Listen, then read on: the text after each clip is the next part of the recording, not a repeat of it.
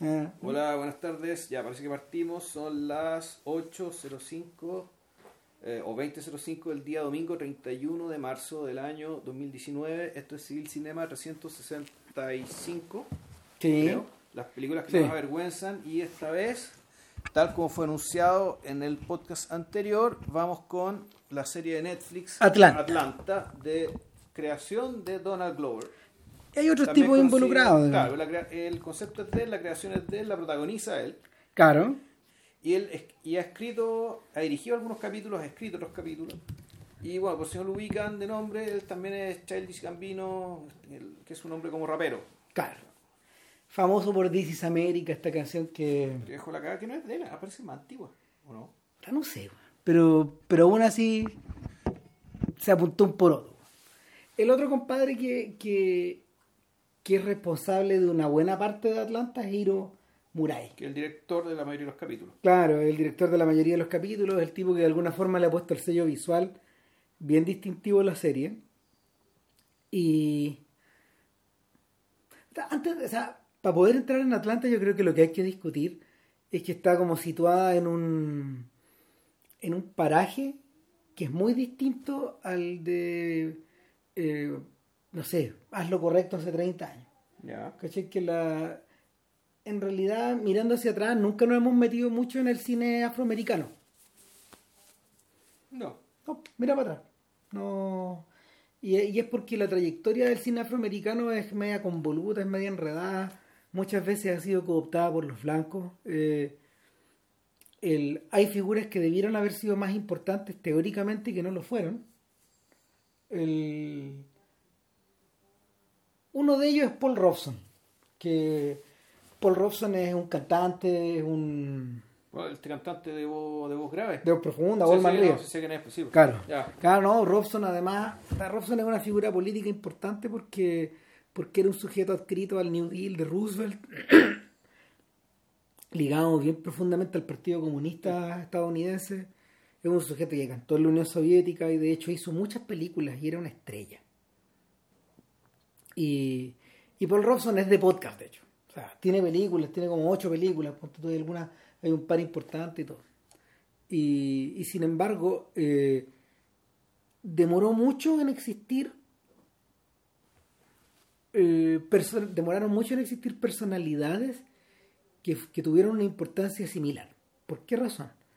Porque la mayoría de los negros en el cine estadounidense, hasta antes de Sidney Poitier y de Harry Belafonte, eh, eran personajes que, que eran personajes de raíz folclórica, folclórica sureña. O sea, el, el más famoso de todo es un actor que se llama Stephen Fetchit, que puta, aparece en decenas de películas gringas. Y, y en el fondo eh, es un sujeto que eh, representa el papel del tío Tom, finalmente. Siendo él, un siendo, siendo él en la vida real un tipo bien sofisticado, eh, hablaba así en las películas. Tenía como una, una, una voz muy particular que era de su personaje y que, que ¿cómo se llama? ¿Qué es lo que, qué es lo que rescata de hecho Tarantino cuando divide entre el negro de el campo y el negro de la casa? De la casa. Stephen Fetchit interpretaba al estereotipo del negro de la casa, eh, que es el personaje de Samuel Jackson en, en Django. Entonces, Fetchit, por ejemplo, era un estereotipo. Hattie McDaniel, que ganó el Oscar en Lo que el viento se llevó, era otro estereotipo. ¿Cachai? Era el otro estereotipo y, y eh, representa... ¿Era, era la nana gordita? Claro, Ah, ya. Claro, no, ella ganó el Oscar, una estrella, po. Una estrella millonaria, weón. O sea, ¿no? Eh, es un personaje, es un personaje bien notorio y que apareció en muchas películas de la, de la, de la MGM, hoy día casi todas olvidadas, pero su inmortalidad eh, está asegurada por lo que el viento se llevó. No sabemos por cuánto rato más, digamos, porque Sí, claro. lo más probable es que así como eh, así como la importancia del nacimiento de una nación se desvaneció ya en sus 100 años, eh, y hoy día juega un poco a la contra, eh, con lo que el viento se llevó va a pasar un poco lo mismo. O sea, de hecho, es la imagen que, con la que parte Black Clansman de Spike Lee. La toma famosa. ¿cachai? Ya. Donde ella se lamenta porque el sur existe y todo, o sea, por la derrota del sur, etcétera. La toma de la grúa. Entonces, eh, si uno salta un poco más adelante, si salté como 10 años o 12 años más adelante, te empiezas a encontrar con, los con, con personajes que desafían este estereotipo y ahí aparece Sidney Poitier y Harry Belafonte. Y otros personajes como Richard Roundtree o Melvin Van Peebles, etc. Pero, pero rep- representan, el, representan la transición desde finales de los 50 hasta principios de los 70. Y, o sea, en ese sentido, eh, la importancia de la importancia de Poitier no puede ser, eh, ¿cómo se llama? No puede ser disminuida porque él creó al personaje del afroamericano leading man, del, del actor, Sí. del actor principal. sí. Claro. Entonces, hay varios ejemplos. eh, la película, la- yo diría que las dos películas más importantes ahí o sea, hay tres. Una es Edge of the City de Martin Reed con, con John Cassavetes. Eh, la otra es Fu- cal- el calor de la noche, ¿o ¿no? al- no, Fuga en Cadena, todavía no estamos ahí. Fuga en Cadena con Tony Curtis. Y la y la otra película importante de este compadre en esta época tiene que haber sido eh, Pero no era el de Adina que viene a cenar. sí, po, pero es en la segunda década de su carrera. La otra la, eh, la otra es Blackboard Jungle, cuando él emerge como el James Dean negro. Eh, el, el- el gran antagonista que Glenn, que Glenn Ford tiene en la película. Entonces, con esos tres roles, él se- eh, con esos tres roles este gallo quiebra. Y, de, y en la, en la, se, convierte en una especie de Paul Newman, en el fondo. Algo totalmente inédito. Eh, Belafonte en paralelo estaba haciendo exactamente lo mismo en la música. Estaba trayendo influencias africanas, jamaiqueñas, haitianas. eh, las mezclaba, las mezclaba, las mezclaba con el jazz, las mezclaba con el, con, con el blues, etcétera. Entonces, entre estos dos personajes de alguna forma hacen el trasvasije a los 60 y en los 60, en los 60 esta cuestión explota. Y ahí es donde ahí es donde aparecen eh, afros en realidad eh, notorios en muchas otras áreas de- del espectáculo y la cultura. O sea, aunque, mm, aunque la reputación de Bill Cosby se haya despeñado, eh, es un, Cosby es un personaje de importancia similar en los 90 en el terreno de la comedia y, de, y del humor. Eh, Su importancia es gigantesca a través de los discos. Son muy buenos los discos de Coffee. Eh, el rollo es que el, es en ese momento donde también aparecen afros dirigiendo películas. Y el, el filme que hace unos días atrás cumplió los 50 años, Sweet Badass Song, de Melvin Van Peebles, es como la es como el es, es- es el otro punto de inflexión. ¿cachai? Van Peebles para estos efectos es el, el antecesor directo de Spike Lee. Y, y curiosamente eh, era un periodo donde Poitier, bueno, hace Adivina quién viene a cenar, hace eh, Al calor de la noche y hace ah, Maestro con cariño, su segunda trilogía su segunda trilogía importante y él mismo comienza a dirigir películas. Ah, dirigió varias, como, como cinco o seis. Eh, de hecho, Poitier en el fondo es uno de los tipos que le abre la puerta a Richard Pryor a hacer cine. Y, y con la irrupción de Pryor se produce el siguiente cambio. Porque, porque junto con Pryor aparece, no sé, pues Jafet Koto o aparecen muchos actores. Aparece, mm, aparece Richard Roundtree con Shaft. eh, surge el Black Exploitation. Eh, no sé, pues ahí, ahí, ahí, to- ahí to- ahí todo se mezcla. Pues aparecen músicos como Curtis Mayfield o, Marvin Gaye haciendo bandas sonoras de estas películas. Ellos mismos apareciendo en las películas. Nuevamente se produce un trasvasije. Y, y sin embargo, el gran artista que surge de todo eso no tiene nada que ver con, con todo lo anterior, que es Charles Burnett. Ese es el primer realizador afroamericano maduro, es el primer genio que, que, que aparece en este mapa. Entonces, de ahí para adelante, eh, de ahí para adelante, las figuras importantes en realidad son las que son las que se van colando a través del, del cine independiente. Las más notorias de finales de los 80 son, son Spike Lee y John Singleton. Pero en la medida de que John Singleton se convirtió en una persona que en el fondo hacía películas, hacía películas contratado, Lee creó toda una imaginería en torno a él. Y Lee es el personaje que de alguna forma ha barrido para adentro todas estas influencias. En parte porque su actividad como la de Scorsese pues, es incansable. Entonces, eh, él tiene películas biográficas, tiene montajes teatrales convertidos en películas, ha filmado humoristas, eh, tiene estos documentales de Michael Jackson que probablemente son probablemente son, son los mejores ejemplos de una de una independiente independiente del lado personal de Jackson esto está centrado en la música son como la son como el mejor ejemplo de una de una colaboración entre entre un entre un catálogo musical y un, y un director.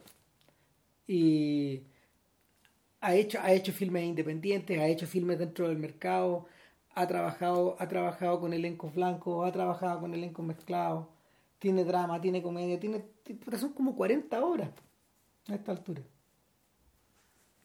Entonces, el, el rollo es que Glover entra en escena en una etapa que podríamos decir que es del siglo XXI, donde, donde hay directores afro que ya no están solo eh, constreñidos a trabajar por sueldo, ni tipos que están obligados a desarrollar su obra en forma independiente como Burnett, eh, y eh, y, la, y tampoco, tampoco ellos están a la sombra de Spike Lee.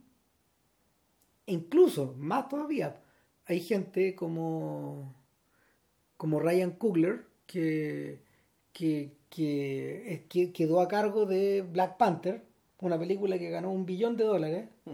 Hay gente como Steve McQueen, que se ganó un Oscar. Es el primer realizador afroamericano en ganarse un Oscar. Pero Steve McQueen no es inglés. Tipo es que por lo mismo ya no es afroamericano. No, bueno, es, que ese ya es otra cosa. Exactamente. Ya su, historia es otra. Y luego, luego está Barry Jenkins, que ese sí que es afroamericano. Ya. Eh, el, primer afroamericano en ganarse un Oscar a mejor director y a mejor película. Perdón, a mejor película por Moonlight, no a mejor director. Eh, entonces, el, la, la correlación de fuerzas ha cambiado yo diría que eh, eh, para bien y para mal. Porque, porque hoy día es, si bien, si bien tú puedes, no sé, pues, tener, una, tener temáticas más diferentes, un problema que se genera en el camino es que, un problema que se le genera en el camino a estos gallos es que Hollywood está muy consciente de la discriminación positiva que se hace en torno a esta weá. ¿Cachai? Y eso finalmente, en vez de, en vez de mm, facilitar las cosas, las nubla. O sea, hay, gente que protesta porque, hasta cuando huevean tanto si en realidad tienen más oportunidades que antes. ¿Cachai? Gente que ha dicho esa weá. Por otro lado, por otro lado, eh, hay una, hay una actitud muy marcada de la prensa para no pisar en los callos de nadie la más beneficiada de eso ha sido una realizadora afroamericana que se llama Ana Duvernay. Ava Duvernay. Ava Duvernay, claro. Y Duvernay, eh, Duvernay tuvo unas extraordinarias críticas por Selma. Es buena película, Selma. No es una gran película, es buena película. Pero nadie se atrevió a decir en la prensa de que, de que su película Wrinkle in Time, que era la adaptación de una historia para adolescentes, un bestseller un bestseller infantil, eh, nadie se atrevió a, decir que la película era una mugre, ¿cachai? Porque está esta, está esta barrera, pues, de que en realidad no podéis contar, no podéis decir todo, los más conscientes de los más conscientes de que la película era mala era la, la propia gente que la contrató, la gente de Disney, pues, que no renovó ese contrato. Mm. Entonces, el el asunto es que eh, se pisan callos en todos lados. hay mayores posibilidades de desarrollo, eh, pero, pero todavía hay una incomodidad de fondo. Po, y ahí es donde yo siento que Atlanta mete la, mete la cuña. Esta sensación weón, de que no está bien. Po, weón. O sea, la incomodidad de fondo. O sea, que la, esta incomodidad que tú podrías decir que, claro, estando en el mundo del arte, puta, en realidad es la incomodidad de, de que el país sigue, ese país sigue segregado. Exacto. sigue segregado y si bien, claro, racialmente ya es como, eh, bueno, hasta antes de Trump, era er- eran in- in- inaceptables las formas de discriminación abierta respecto a la población negra. En la práctica, sigue habiendo una discriminación socioeconómica feroz, porque, respecto, del- eh, respecto de que efectivamente la correlación entre pobreza y, y- y población negra, digamos, eh, la correlación entre, socio- entre diferencia socioeconómica y diferencia racial es súper alta Es directamente proporcional. aún, po. digamos, y, y- y, claro, y ni hablar también del, de lo que sabemos del tratamiento que reciben de parte del sistema judicial, desde los pacos, pasando por los jueces y terminando en las cárceles. Lo hemos comentado en este podcast. pues, de hecho, o sea, se puede decir eh, a todas luces que es lo que grita Lee para todos lados y es lo que lo, es lo, que lo ha continuado manteniendo indignado weón, desde hace 40 años, que eh, el afroamericano, o el hombre afroamericano, weón, El hombre joven afroamericano. entre 18, en- no, yo diría que más, entre 14, entre 14 y 40 años, es una especie en extinción. Y, y se lo trata de esa forma. En el fondo está presionado, está presionado en términos laborales, en términos sociales, educacionales, de salud, etcétera. Y entonces, claro, la puede ser que como que esto es un tema bien de, Spike Lee, digamos, y que Atlanta también recoge mucho, que el fondo es que a esta altura los negros del mundo de la cultura en cierto sentido ya lo ganaron. Eh, Por goleada. Por goleada, o sea, Este es el mundo del hip hop. la, la música que ellos hacen, ¿cachai? O sea, no hay blanco que no le guste, a lo que le parezca, muy, está lleno, no sé si no, no haya, pero eh, el punto es que los blancos ya compraron esta cuestión y la consumen de manera obsesiva. ¿cachai? Es, efectivamente, los negros tienen algo, ¿cachai? el arte negro tiene algo que los blancos no tienen y quieren tener a toda costa. Y sin embargo, ¿cachai? eso, eh, eso no, se, no se expresa. En, en, en igualdad, en último término, ¿cachai? sino que en realidad seguís teniendo, o, o más bien se sigue repitiendo, ¿cachai? la división del trabajo respecto, bueno, de que eh, un, un grupo A entretiene al grupo B, digamos, ¿cachai? pero el grupo A sigue estando por debajo del grupo B. Claro. Entonces, Atlanta, los las dos temporadas que tiene Atlanta, ¿cachai? porque también ya vamos a hablar de, de, de que probable de que esta, esta es una serie que va a continuar, esto no ha terminado, por, por ninguna parte. Al menos no, no te da la impresión de que vaya, vaya a ser así. No, va a seguir. Claro que es una serie que, igual que este podcast, se aplica a baja intensidad. O sea, No se produce todos los años. 2016 primera temporada, 2018 la segunda temporada. Y claro, además capítulos breves, de media hora, 10, 12 capítulos por temporada, es decir, una eh, es una producción en términos de una producción más bien pequeña. Y, y claro, lo que, lo que se ve, volviendo a la idea, lo que se ve de lo que se va estas dos temporadas, una dimensión tiene que ver con eso, o sea, tiene que ver con el hecho, con lo que ha cambiado, pero sobre todo con lo que no ha cambiado con respecto de la relación entre razas en Estados Unidos. Puesto esto en, en la en la en la persona del mismo Donald Clover, que vendría a ser el protagonista de la serie, digamos, quien eh, presencia este fenómeno, digamos, por el hecho de, eh, de una premisa bien extraña, de haber vuelto, tú sabes, que él acaba de volver a Atlanta, su ciudad natal, desde Princeton, porque él había quedado, eh, había quedado seleccionado para estudiar allá, se vuelve sin saber, por, y si se vuelve, nosotros no sabemos por qué, deja botar la carrera, y es contratado, en el fondo se hace contratar por su primo, que es un rapero, que es una celebridad local, que tiene un, que tiene un par de hits y que efectivamente es talentoso y que pareciera que la cosa va para arriba. Con este rapero, pero claro, el hecho de que sea un rapero relativamente famoso, o sea, famoso a nivel local, en Atlanta, eh, no obsta para que él siga viviendo como un afroamericano sin trabajo, sin educación formal, o sea, vendiendo drogas principalmente. Así vendiendo pitos, ¿ah? o sea, vende, no, no vende la drogadura, más bien vende, la, ve- ve- vende de, la droga que él mismo además consume. Entonces, la, por una parte, es- es- está este, eh, esta, esta historia, digamos, que con el tiempo nos muestra esta mirada acerca de la, lo negro y lo blanco desde el, mundo, desde el punto de vista, del espectáculo, y también se empieza a conformar una especie de familia en torno al primo rapero del protagonista, que a partir de ahora llamaremos Paperboy, se llama, ah, se llama Al, Albert, creo, sí, Albert. Alfred. Alfred. Alfred, pero para, para efectos Paperboy, su primo, que es Ern, que, que, que, es Donald Clover, el creador de la serie. Ern, Ern, Ernest Marx. Ernest Marx, claro. Eh, y que y todo el mundo le dice Ern. Que, que, Puta, y dale como a ganar plata, que, claro, Ern- generar ganancias. Ern es ganar, Como- entonces este buen parte de la serie quebrado, sin ni uno. Sí, eh, claro, sin ni uno. Y, se- y claro, empieza a conformarse la familia con Da- Darius y otro personaje que aparecerá después ya en la segunda temporada que hablaremos de- del después. Claro. Y bueno, y también está, también está la pareja de Ern. Claro, y es una relación bien extraña porque él es la, en realidad es la mamá de su hija. Sí, ellos tuvieron algo, de ahí salió, la, de, de ahí salió el bebé. eh, cuando la serie comienza, ella lo, lo tiene alojado Claro, como en de la llegado. casa, claro, lo tiene de llegado. Regresan, pero para la segunda temporada ya esto está acabado. Ahí, ahí se termina de, de sentenciar eso. Ahora, el como buena, a ver, como buena serie de media hora, que es el formato histórico de esta weá, eh, como buena serie de media hora, lo que se configura en Atlanta es un mundo cerrado. O sea, son, son, son mundos cerrados que replican, que replican la realidad eh, en, en, un, en un esquema micro. Ya.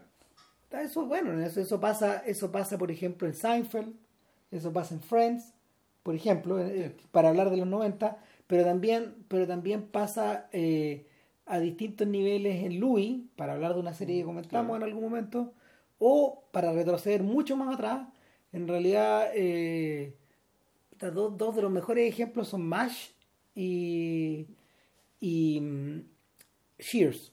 Claro, bueno, que tenemos que entrar también al tema del, del- del género. O sea, yo creo que es bueno apuntarle con a- haber mencionado a Louis, porque si a algo se parece esto, en términos de inspiración, yo creo que es a Louis.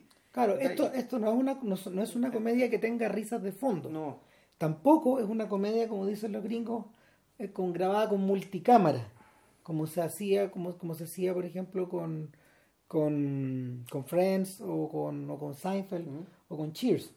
¿Cachai? Son- que esas son, esas son escenas teatrales que se filman de una. ya. Esto en ese sentido sí se parece más, por ejemplo, a Mash, sí se parece más a Louis, sí se parece más a, a Curb Your Enthusiasm, ¿cachai? Que se graban con una cámara, Ya. por regla general.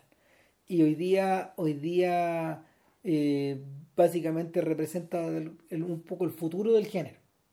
En ese sentido está como a este otro lado. Ya. Eh, ahora, eh, Ahora, lo que me- es que no es una serie, no pretende ser cómica, de hecho hay capítulos, hay capítulos completos donde uno se ríe muy poco. no. Y hay donde uno directamente no se ríe. En el fondo eso se parece un poco a Louis. Sí. Que Louis, Louis era una serie que en realidad está basada en, un- en- en- en- claro, su perspectiva de las cosas, una perspectiva bastante sombría. Eh, donde, claro, había ciertas escenas de, de hilaridad, de comicidad. Porque, A bueno, cargo del personaje que cuenta los chistes. Claro, porque él, él- él es eso, un stand-up comedian, digamos. Pero, en, en cambio, esta serie, eh, yo creo que esta serie también tiene una dos- dosificación bien minúscula de lo cómico. Está ahí donde en realidad el, el, el foco está puesto en otro lado. Ahí, Lo cómico aparece, sí, cuando, cuando aparece, aparece muy bien. Y está como, y realmente la cuestión es para cagarse la risa. No, se divertía. Ah, eh, pero la, su, su intento, su verdadero corazón, yo creo que no está en la comedia. En absoluto. Sobre todo pensando en que el personaje, el protagonista, Ern, es un personaje amargo y amargado al mismo tiempo. Puta, es que está drenado de energía también, po, carece de, carece, carece de la energía vital que se supone debieran tener estos personajes. O sea, lo- por ejemplo, lo que mueve a Larry David en Curb Your Enthusiasm, lo que mueve a joder la pita, a huevear y, aguantar que lo hueven, y lo hueven, y lo hueven, eh, es precisamente una energía vital. Una suerte de energía vital que, que provoca el caos, po, weón, que provoca la confusión, que deja la gran cagada. po, weón. Eh, Sam Malone en Cheers es un sujeto que va detrás de las mujeres como antes iba detrás del alcohol.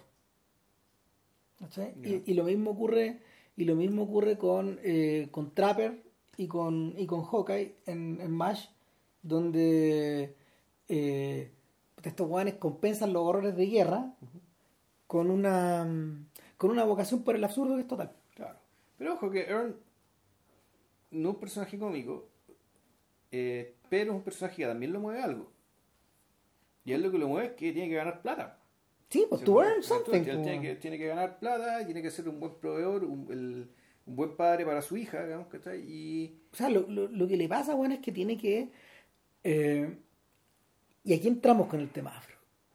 Tiene que ser eh, un, un macho proveedor, tiene que jugar ese rol, pero eh, es un rol que tradicionalmente el, el hombre afro en la, en la cultura es un rol que ap- aparece o evitando, o degradando, o, o invisibilizando.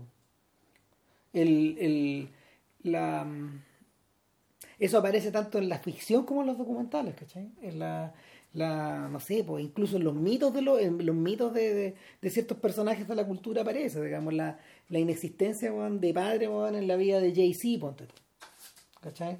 O la o, o- o- o que muchos de ellos o que muchos de ellos se dedican digamos a se a traficar droga o cosas de ese tipo entonces la el, el lo, donde donde donde donde donde Ernie intenta ponerse a la, Ernie intenta ponerse como a la altura de puede ser a la altura de su papá ponte tú, que es un personaje que lo vemos al principio y no lo vemos nunca más y que está interpretado por el senador de The Wire Sí, pues, nada menos Shit.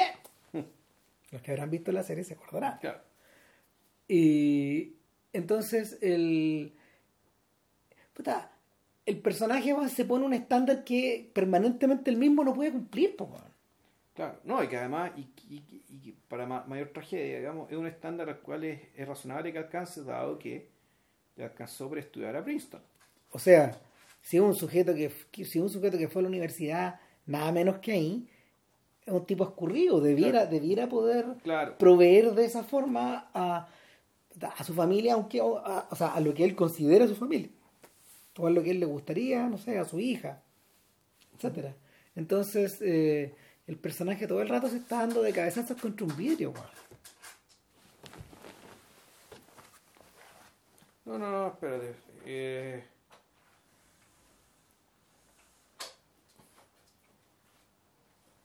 O sea, el. La. Apenas Hearn entra como. a funcionar como manager de su primo rapero. En, en principio él empieza un poco a resolver el problema. O Un sea, poco, digamos. empieza a aparecer la plata, Claro. pero el problema no es la plata al final, po. Si esa es la más fascinante de Atlanta, po, claro. O sea, ¿qué pasa con Paperboy? Porque porque, porque el, lo, lo fascinante también de la serie, lo interesante de la serie es que, al contrario de lo que sucede en la mayoría, en la mayoría de, de las sitcom, para hablar del, del, del formato clásico, Atlanta no es una sitcom, No. pero, pero el formato, lo, O sea, yo creo que- por duración, el formato refiere hasta allá. Yo creo que sí es una sitcom, pero en la definición rigurosa del término, independientemente del nombre del género. ¿Por qué?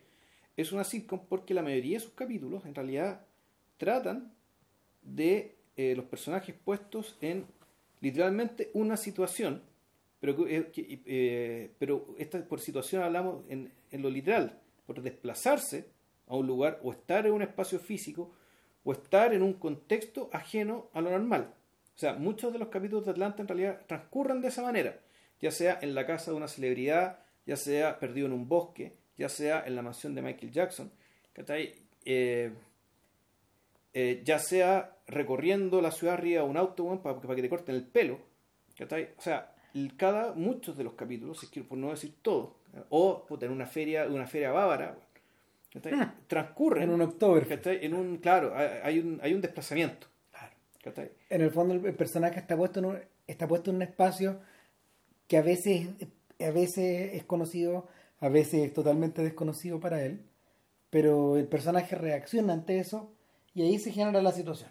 Y ahí pasa, y pasa, y, y- y ojo, y, además esta serie, cuando hablamos del personaje, hablamos de, eh, en el fondo, de la trinidad de, de los cuatro protagonistas que hay aquí. Claro. O sea, Que en realidad, claro, es, es Earn, por un lado, con el tiempo es Paperboy, que te das cuenta, además Paperboy es más inteligente que Earn, sí. el, y que Paperboy en realidad es el centro de este mundo. Está, está Darius, que es, el, que es una especie de santón, pero que en realidad, claro, es un, es un, es un nigeriano, bueno para los pitos, ¿cachai?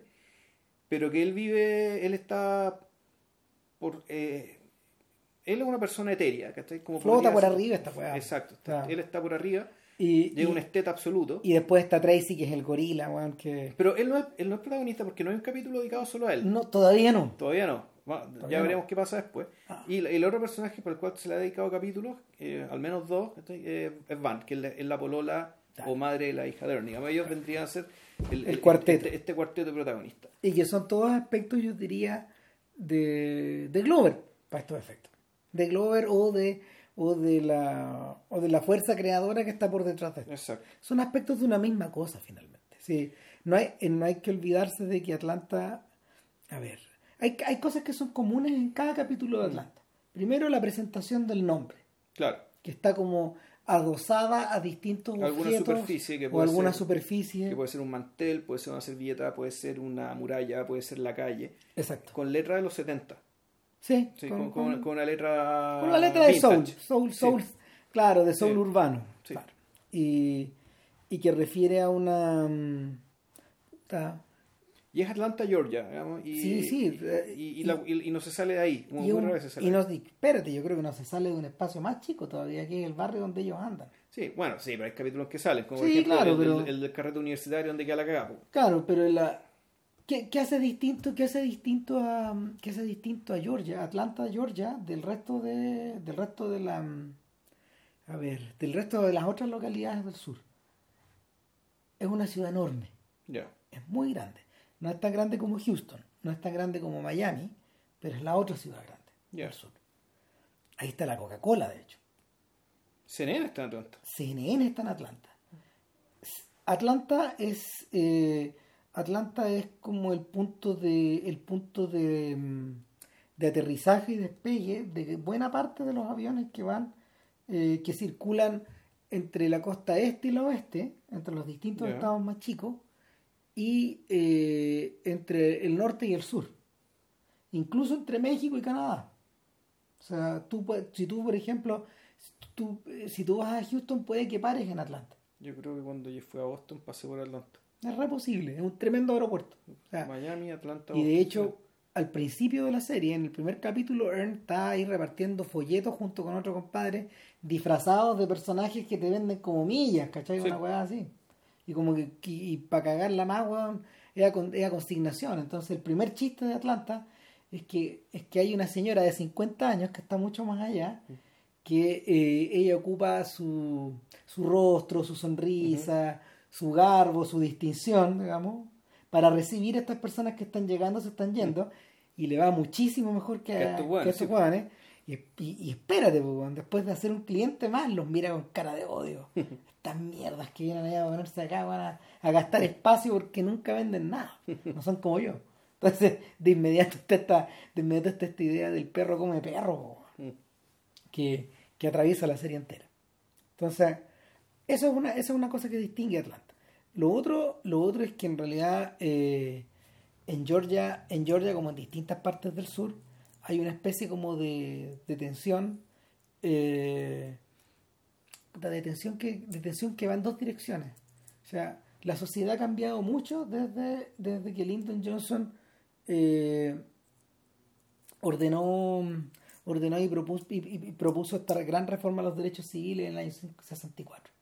¿Cachai? O sea, está mucho más integrada racialmente. Sin embargo, los enclaves de los enclaves de discriminación también son igual de profundos. Y, y en muchos en muchos casos la gente no sabe muy bien de qué lado está culturalmente. O sea, la forma en que los blancos han absorbido la cultura negra es tan intensa en, en Georgia que en realidad eh, discriminarlos porque les gusta el rap es ridículo, por Sí, ejemplo. claro. Hasta esta altura, no, no. Mm, A todo el mundo le gusta. Claro. pero por otro lado, pero por otro lado está claro que eh, en determina, bajo determinadas situaciones tú estás por acá y ellos están por allá. ¿cachai? Siempre es el otro. Entonces, de, es de esa tensión que la, que la serie extrae su energía.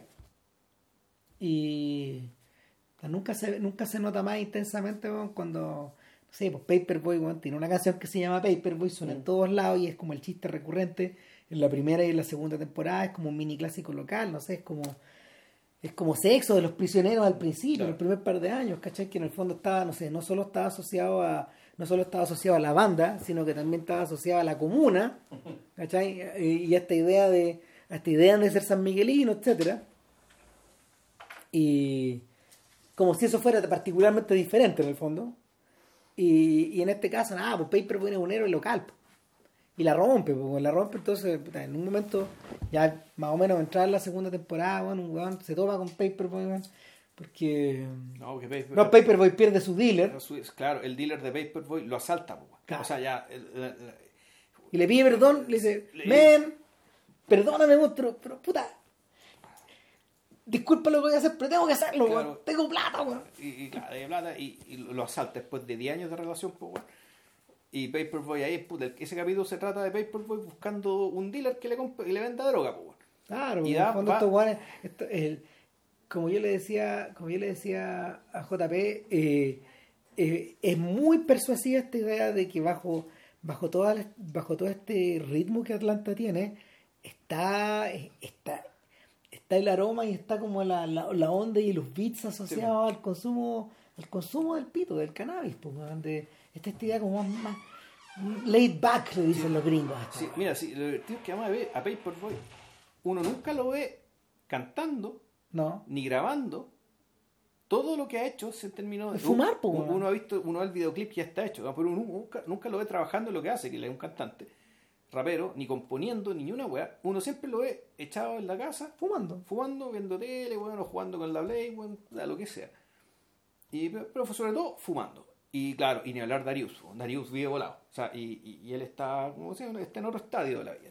entonces, en este capítulo, puta, buscando un dealer después de que lo asalta su propio dealer. Pasan por distintos, pasan por distintos estadios, distintos sujetos. No hay nadie que no hay nadie que actúe de manera neutral con Paperboy porque todos quieren una selfie, todos huevean, weón. Entonces el pobre Paperboy, ah, puta, en el fondo su fama es más un cacho. A esta altura, a esta altura es más que un cacho que una bendición. Y efectivamente gana plata, pero Paperboy realmente si uno le ve cuántas veces sonríe en la serie, debe ser tres veces. O sea, que uno eh, sonría o se ría. Porque en el fondo está hasta las cachas, weón. Está hasta las cachas en el fondo porque lo huevean y después la serie empieza a desencantar respecto de que está hasta las cachas respecto de que ya debería pasar un estadio mayor, de mayor celebridad y de mayor plata. Y no está pasando. Y no está ocurriendo. se está estancando. Está, está como en el problema de los Who en 1967. ¿Cachai? Que ya tienen tres discos en el cuerpo, son buenos muy famosos, pero los costos asociados a su fama, los costos de ser de Who, se los están comiendo. Y viven permanentemente en deuda. Tommy, el año 69, los saca del problema.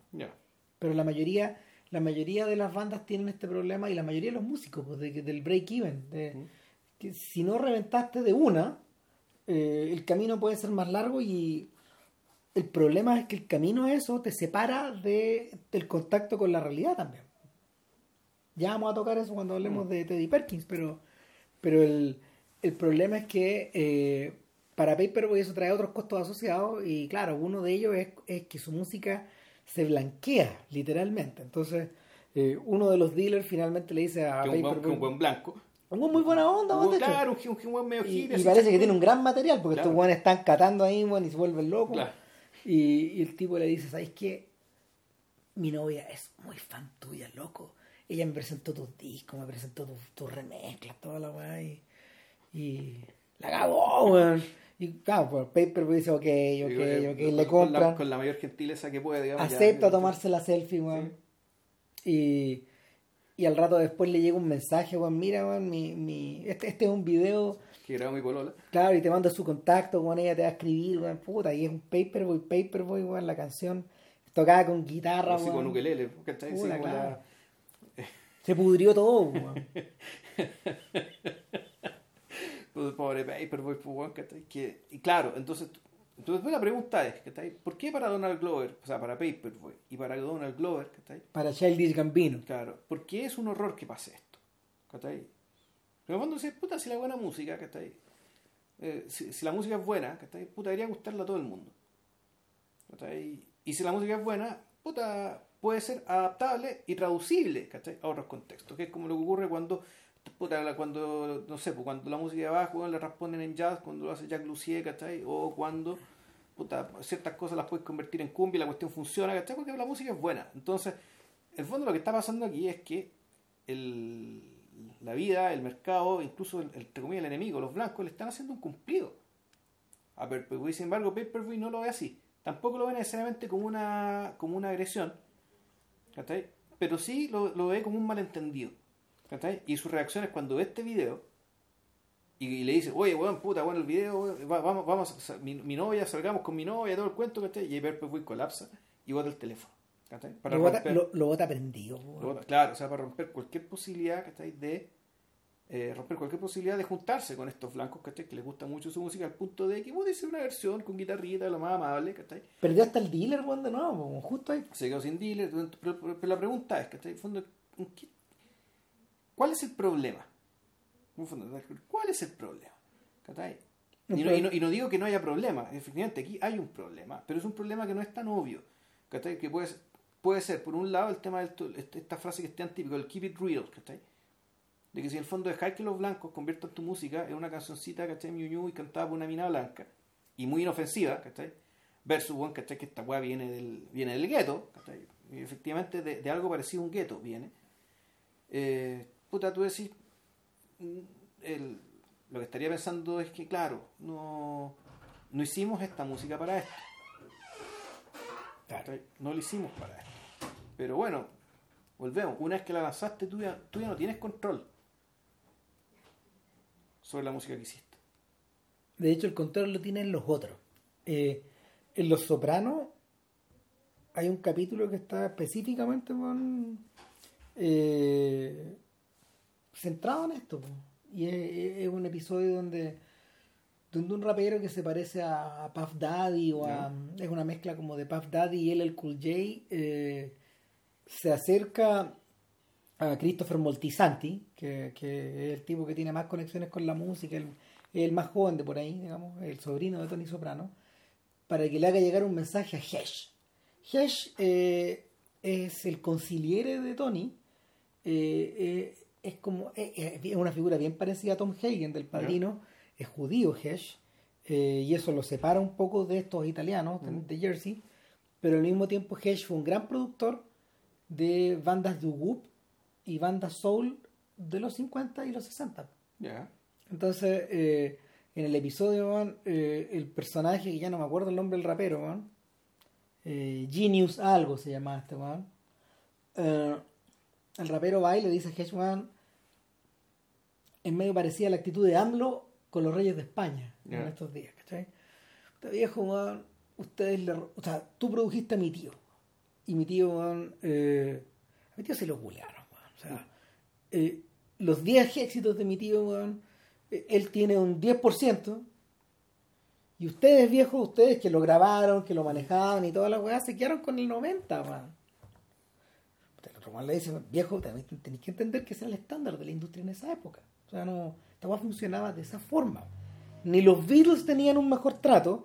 La única diferencia es que los volúmenes de, de los volúmenes de Claro. plata que, que se manejaban eran muy grandes y en el fondo, puta, tu tío quedó aplastado por el peso, weón, de su, de, puta, de sus limitaciones culturales, weón. En el fondo eso le está diciendo, ¿cachai? O sea, tu tío, weón, se perdió, se perdió en las drogas, se perdió en el alcohol o, o en el fondo no, no continuó produciendo esta weá y yo me pasé al siguiente músico y continué, continué bebiendo de esto eh, con la misma lógica, pero la el la conclusión de esto, la, conclusión de esta weá, en el fondo, es que ahora tú me estás pidiendo una compensación. eh, 30 años después, eh, algo te voy a dar, pero los contratos son los contratos. ¿Cachai? Y ahí en esa, en esa época, la apropiación cultural era total. O sea, es conocida esa anécdota, cuando Chuck Berry, weón, puta, se consigue un contrato para, para grabar Maybelline por primera vez. Eh, ve el cheque. Y el cheque está dirigido bueno, a cuatro personas, pues, bueno. ¿Y quiénes son estos otros tres hueones, weón?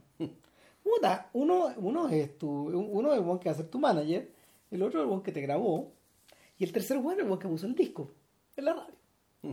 Entonces ustedes cuatro son los autores de Maybelline. Tú hiciste todo, pero ellos hicieron todo lo demás. Hiciste la canción, pero hicieron todo lo demás. Entonces, eh, y no, güey, así es esta cosa, así es este negocio. Entonces, el, eso, que está, eso que está enquistado en, en el negocio musical, trasladado hoy día a esta idea de, a esta idea como de, puta, de, de, generar tu obra y que sea reconocida y que te paguen, eh, genera esta suerte de psicosis sobre la sobre psicosis, de psicosis sobre el manejo de la plata que uno lo escucha en la uno lo escucha en las grabaciones de los raperos actuales te acordáis de esa canción de esa canción de Jay Z donde esa con, con, Nina Simone donde él dice bueno, puta eh, bueno ustedes saben ustedes saben por qué los judíos han amasado tanta plata dice en una parte. Dice crédito ellos ellos prestan a crédito y eso ha cimentado su imperio lo que yo hago es comprarme propiedades, dice la canción. Entonces me compré algo en, me compré algo en Dumbo, que es un sector de Brooklyn, y la weá la compré en 500 mil dólares, hoy día vale un millón y medio. Y en tres años va a valer más, cuatro millones, y así va, así va rimando su weá. Entonces, no puedo, no puedo esperar el momento, weón, de eh, dar esta plata a mis herederos, porque en el fondo estoy construyendo una weá que es mía. Básicamente eso. Y el y la el, el, fantasma el fantasma de eso se el fantasma de eso se dispara para tantos lados porque em, en un momento en un momento James Brown tenía su compañía de management tenía supermercado tenía weas de ese tipo weón. No sé em, tenía una empresa que arrendaba autos por decirte algo pero era la sensación o era la idea de construir tu propia realidad donde en el fondo nadie te va a venir a huevear. Eh, es una es una versión un tanto es una versión un tanto extrema de, del sueño americano donde nadie te va a venir a huevear y y y vaya a estar asegurado por los cuatro costados finalmente. Entonces eh, eh, en ese fantasma en ese fantasma donde en el fondo no sé pues ninguna, ninguna apropiación cultural ya es aceptable. Entonces, pote el teléfono. Pero por otro lado es más compleja la situación porque el bueno es ambivalente ante toda esa weá. Cuando, cuando Aaron, por ejemplo, no sé, pues mueve sus contactos porque el buen sí conoce mucha gente en Atlanta, al contrario de Darius y al contrario de al contrario de Alfred, eh, este Juan da vueltas por el lugar. Uno lo ve, cuando uno ve, tú definías recién, pues, Darío está en su propio plano, flotando. Eh, Van está haciendo clases o está en la casa. Paperboy siempre está sentado en el sillón. De hecho, hay un sillón afuera de la casa que nadie más ocupa que ellos, que está afuera. Claro, y es como su patio. Y es su oficina, claro. En la primera escena donde vemos a, a, Darius y a Alfred encontrarse con Ernest allá afuera, esa junta de negocios de afuera. Y ahí es donde se juntan ahí, además después para irse a París. Claro. O sea, cierran el círculo. Exacto. De alguna manera estas dos temporadas están cerradas por esa razón.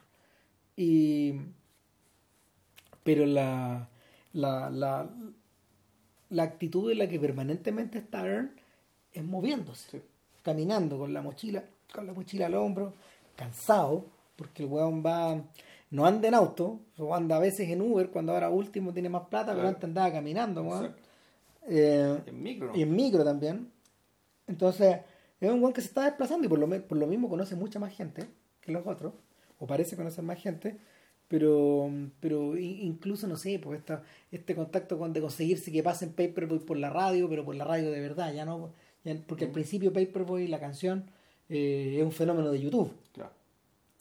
Pero después empieza a ser en la radio, después empieza a hacer en las radios de la universidad, etcétera Entonces, el, este weón consigue esa weá pero Alfred cuesta hacer que mueva el culo, Le huevea la weá. O sea, el, el, momento, el momento culminante de esta weá es cuando lo llevan, weón, puta, a un espacio de cowork donde hay una suerte Una de... especie de, no sé si un radio, un sello más bien. Es como un sello. Es un sello que funciona dentro de una gran oficina de cowork donde los huevones está, está- hay una sátira, estos huevones tipo Google, donde están jugando como al ping-pong, Claro. o están como tendidos, unos, siempre blancos. pues, Puros blancos, sí. po. Puta, claro. O sea, Alguno que otro asiático, weón. Claro, sirviéndose algo, ¿cachai? Etcétera, pero, pero el, el hueveo es que llegan, llegan al instante de la reunión, aparecen 25 huevones, Claro.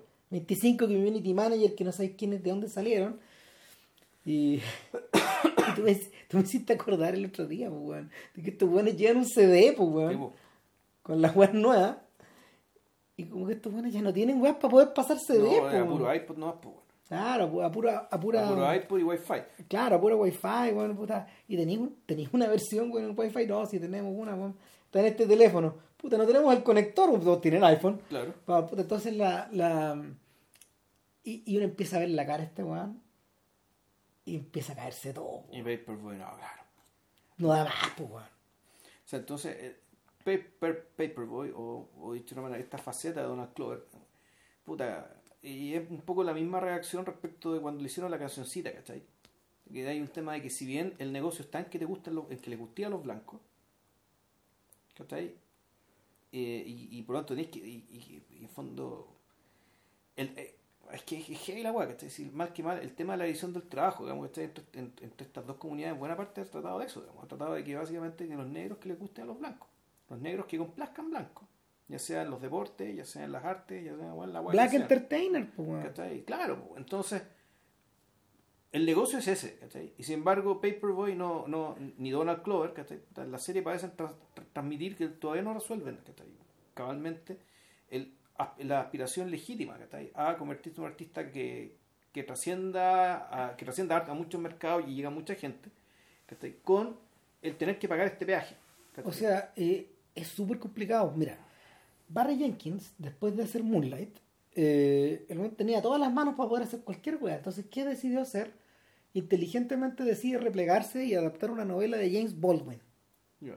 A cualquier personaje este weón, porque Baldwin, eh, Baldwin por un lado, eh, a ver, novelista, negro, homosexual, eh, fuera del closet, algo totalmente inédito para su época, ¿sabes? Eso, y, y, y Baldwin era, aparte de esto, un comentarista político, un hueón incendiario, pero, pero al mismo tiempo con una con una eh, con una capacidad de articular su prodigiosa. Entonces, era un personaje público, eh, muy recurrido en la televisión de los 60, y que hoy día, hoy día está un poco desaparecido. De hecho, lo, el, el documental, el documental que estuvo de- postulando al Oscar, I Am Not Your Negro, de hace unos par de años atrás, eh, revivió un poco esta, este perfil público de Baldwin. Entonces, eh, Jenkins optó por el camino difícil. O sea, no, o sea, irse calladito weón, por, por esta ruta de desarrollar una obra muy personal. Eh, por el contrario, Spike Lee ya no tiene derecho a eso. Ha gritado tanto a lo largo de los años que él mismo se ha convertido en una suerte de caricatura. po. O sea, y, puta, y cuesta, cuesta sacudírsela. El, el- de tanto en tanto el tipo, de tanto en tanto el tipo tiene la compulsión de volver a de volver a aparecer, de volver a aparecer relevante, de volver a, de volver a choquear, de volver a entretener, po, weón. Está, está en su sangre también, no, no fuera hueveo. Entonces, el- en los últimos años había hecho películas muy pequeñitas, eh, orientadas precisamente a una, a una progresiva sofisticación de su lenguaje. Para allá iba todo. Eh, la película que comentamos para el podcast hace mucho tiempo atrás eh, va en ese eh, Red. ¿Cómo se llama? Red Hook. Red Hook, sí. Claro. Eh, claro, Red Hook iba en ese Hook- Red sentido. Hook Summer. Claro, Red Hook Summer iba en ese mismo sentido. ¿Cachai? Y sin embargo, sin embargo, Black Clansman proviene del otro lado. O sea, es un filme que es un filme que es más grueso también. Es más grueso, la, los reclamos, toda la weá. O sea, no- la, la, la forma como de, la forma en que está abordado, la manera en que está escrito, todo. Está hecho para el Oscar. O sea, el en paralelo, en paralelo, eh, en paralelo también hay que mencionar, weón, de que estos guanes ya no están solos. O sea, de que el ser Spike Lee en los 80 y perder, weón, el, el Oscar con, con, para lo correcto con conduciendo a Miss Daisy, weón, era duro, pues, weón, en esos años. Era cabrón. No, cagaste nomás. ¿La perdieron con eso la perdieron con...? Con esa. No, sí, sí, era el doble insulto, weón. Porque, porque la... Estos buenos perdieron el... O sea, ellos ¿No sabían... era sexo video? No. Ella, ella- ella- ese es de un año después. Ya. Pero, pero, tam- pero tampoco, tampoco tuvo figuración en el Oscar. Lo que pasa es que en ese año eh, Lee debiera haber ganado el Oscar a mejor guion original. Ya. Que es el Oscar. El Oscar es el Oscar de los pobres, pues, el que le dan al- el que le dan a los realizadores jóvenes. El que tienen todos los jóvenes, pues, el que tiene ah, el que tiene Paul- el que tiene mm, el que tiene Paul Thomas Anderson, creo, pues, el que tiene el que tiene Wes Anderson, el que tiene mm, eh, el que sería tener George Clooney, el que tiene el que tiene el que tuvo alguna vez Tarantino lo tiene dos, tiene dos de esos, ¿cachai? O sea, esta gener- esa generación ha obtenido siempre ese Oscar. Porque no. eh, para arriba, para arriba es de otro nivel la weá, pero entiendo que ese Oscar lo perdieron con conduciendo a Miss Daisy. O sea, es como. re- es eh, eh, refregarte en la cara esta idea de negro, negro, weón. Cagaste, weón. No, esto- el Oscar no es para ti. Entonces, pero este weón ya no está tan solo. Entonces, este año. eh, este año este este año estos gallos aparecían ahí eh, además en competencia con la sombra de Sorry to Bother You esta película esta película donde trabaja la Kit Stanfield el actor que interpreta a Darius en Atlanta y que y como yo te comentaba que es como Idiocracy parte 2 o sea eh, es un filme enfermo esa weá, la cagaste al borde de ese podcast es muy bueno. Eh, pero no. Se, se, se queda corto porque la sátira es muy gruesa al final. O sea, y, y, y- y en esta historia, el protagonista es un weón que va a poder trabajar tiene que, en el telemarketing, que es la única weá que le dan, digamos. Eh, Danny Glover, una gloria, weón, Sí, claro. de- una gloria del teatro, la televisión y el cine Afroamericano. afroamericano, eh, es un señor como de 80 años que te sienta al lado, en, en su- al lado del cubículo, weón. entonces lo toma el hombre y le dice, viejo, acá no podía hablar con tu voz de negro, tienes que hablar con tu voz de blanco. Mírame. Y una voz aflautada, así como con las heces muy marcadas, así como puta y claro, weón, y, y Glover, weón, es otro actor, es otro actor, la, la voz es la voz de otro actor, pero en la cara de Glover. Entonces este weón toma- aprende bien la lección y se convierte, weón, en, puta, en el Da Vinci, weón, de- del El telemarketing. Al punto que lo suben al piso de arriba, weón. Claro, donde, donde los weones que llaman los, son tipos que... Que tienen más plata. No, no, y Mm. tú, tú transas ahí con Japón, Ah, con Francia, se venden millones, Halliburton, es- esos son los llamados. Ya. ¿Cachai? O sea, y, y- y la voz de blanco, arriba se habla voz de blanco el 100% del tiempo. es buena la metáfora. Sí, es buena pues, la idea. Es buena la idea. Entonces, llegó un punto, en que mm, durante toda la película, durante toda la película han estado apareciendo comerciales de una weá que se llama Worry Free. O sea, no, no, no. cero preocupación. Y Worry Free, weón, es una plantación. O sea, es gente que trabaja en el mismo lugar donde produce, eh, en forma permanente, con un contrato, eh, con un contrato de por vida, para que nunca más te preocupes de tener que buscar trabajo. Puta, pero en esta plantación no solo hay negros, hay blancos, hay Claro. asiáticos, hay latinos, están todos metidos en la moledora. ¿Cachai? Y el, weón- el, el Elon Musk que dio con esta idea es el actor Armie Hammer. Ya. ¿Cachai? Que como, puta, por el tamaño, por la pinta, es como el, el macho alfa gringo, Sí, claro. Puta, claro. Entonces, eh, este personaje, weón, es, este personaje es el weón que en algún momento necesita de nuestro amigo, weón, para pasar al siguiente nivel. ¿Cachai? Pero claro, vos refieres una plantación, pu. Sí, una plantación de verdad. Y ni un, hue- y, y ni un huevón mm, lo tratan como si fuera un entrepreneur, como si fuera un emprendedor. Ni un huevón cuestiona este hecho. Y llegamos a un punto en que nadie cuestiona la web. O sea, por un lado está esta weá, ¿cachai? Que don- donde la metáfora ya no puede ser más, no puede ser más directa.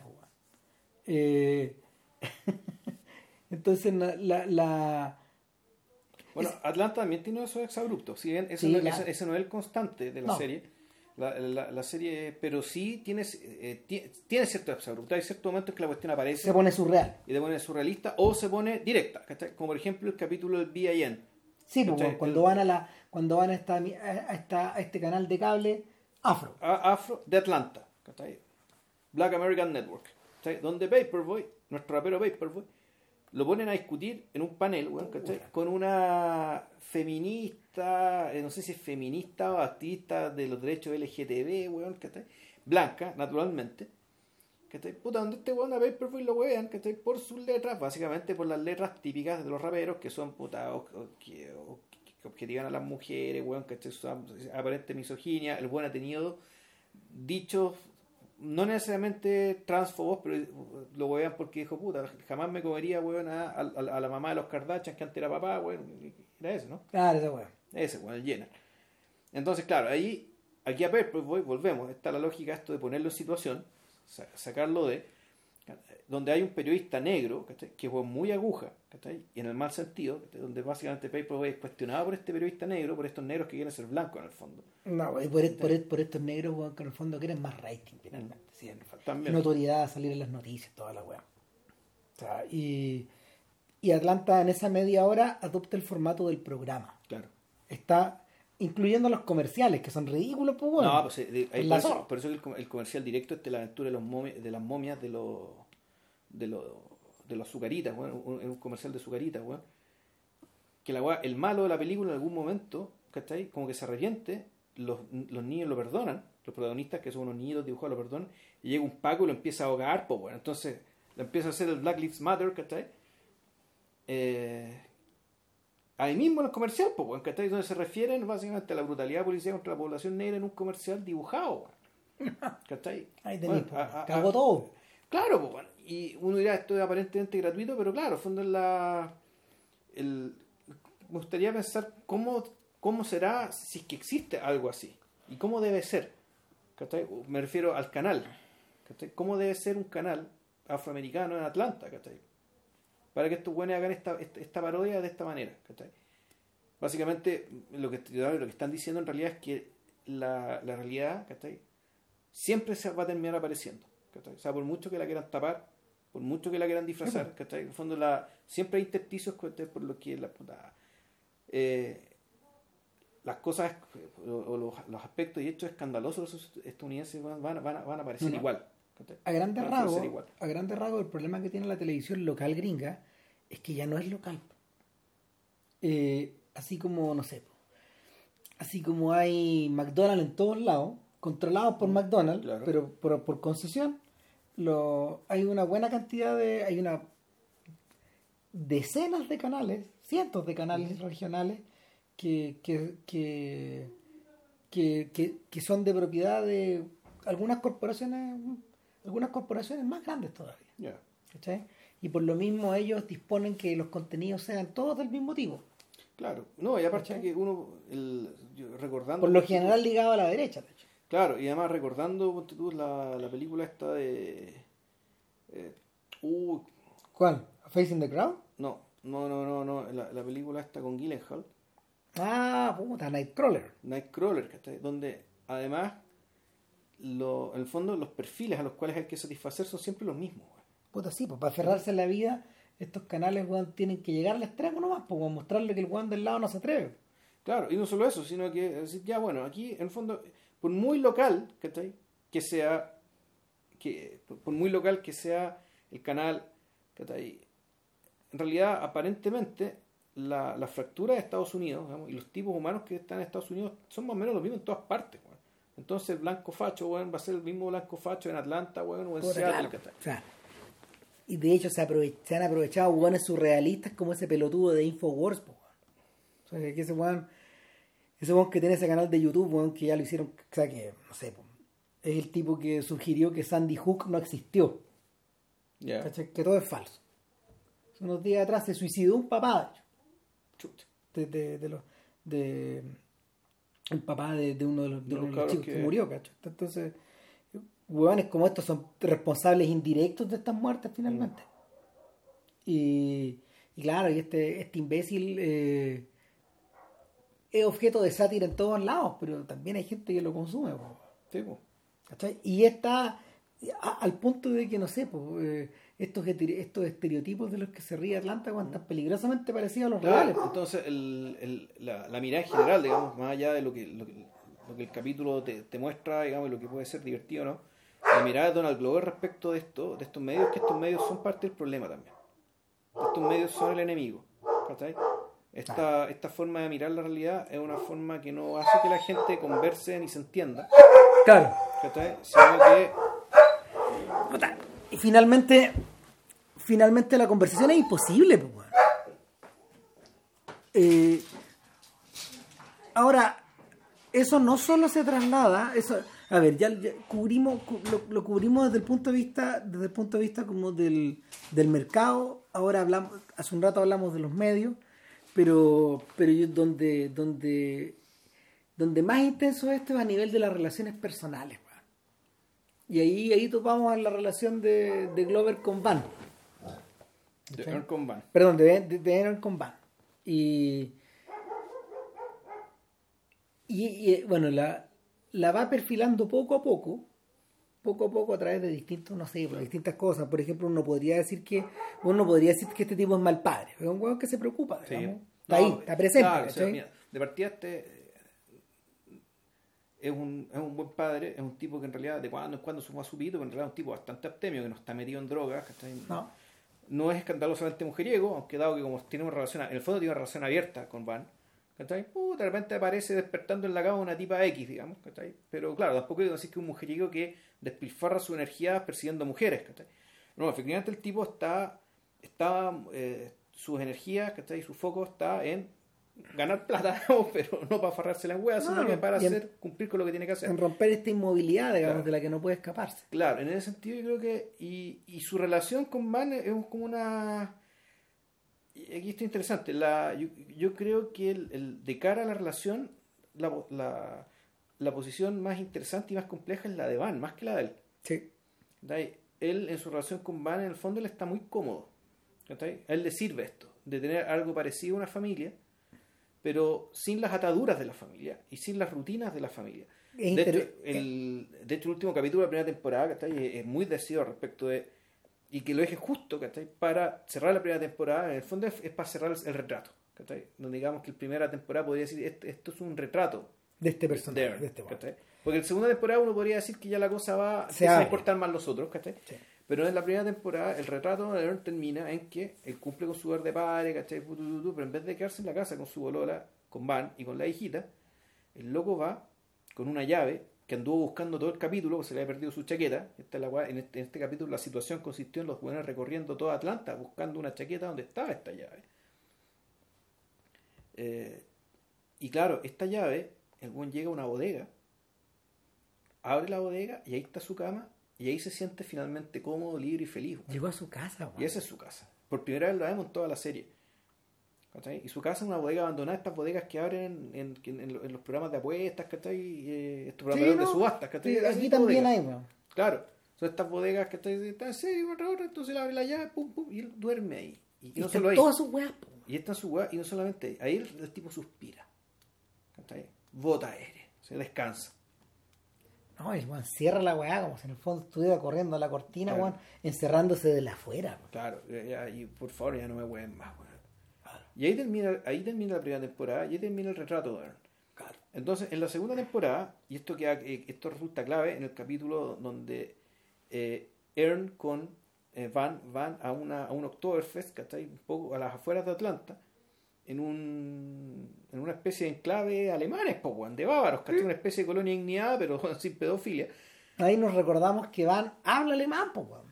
No, que no solo Van habla alemán, sino que tiene Vivió alemán. Y vivió en Alemania. Entonces, eh, por el tema del. Ya, ya vamos a hablar de la familia de Van, digamos que.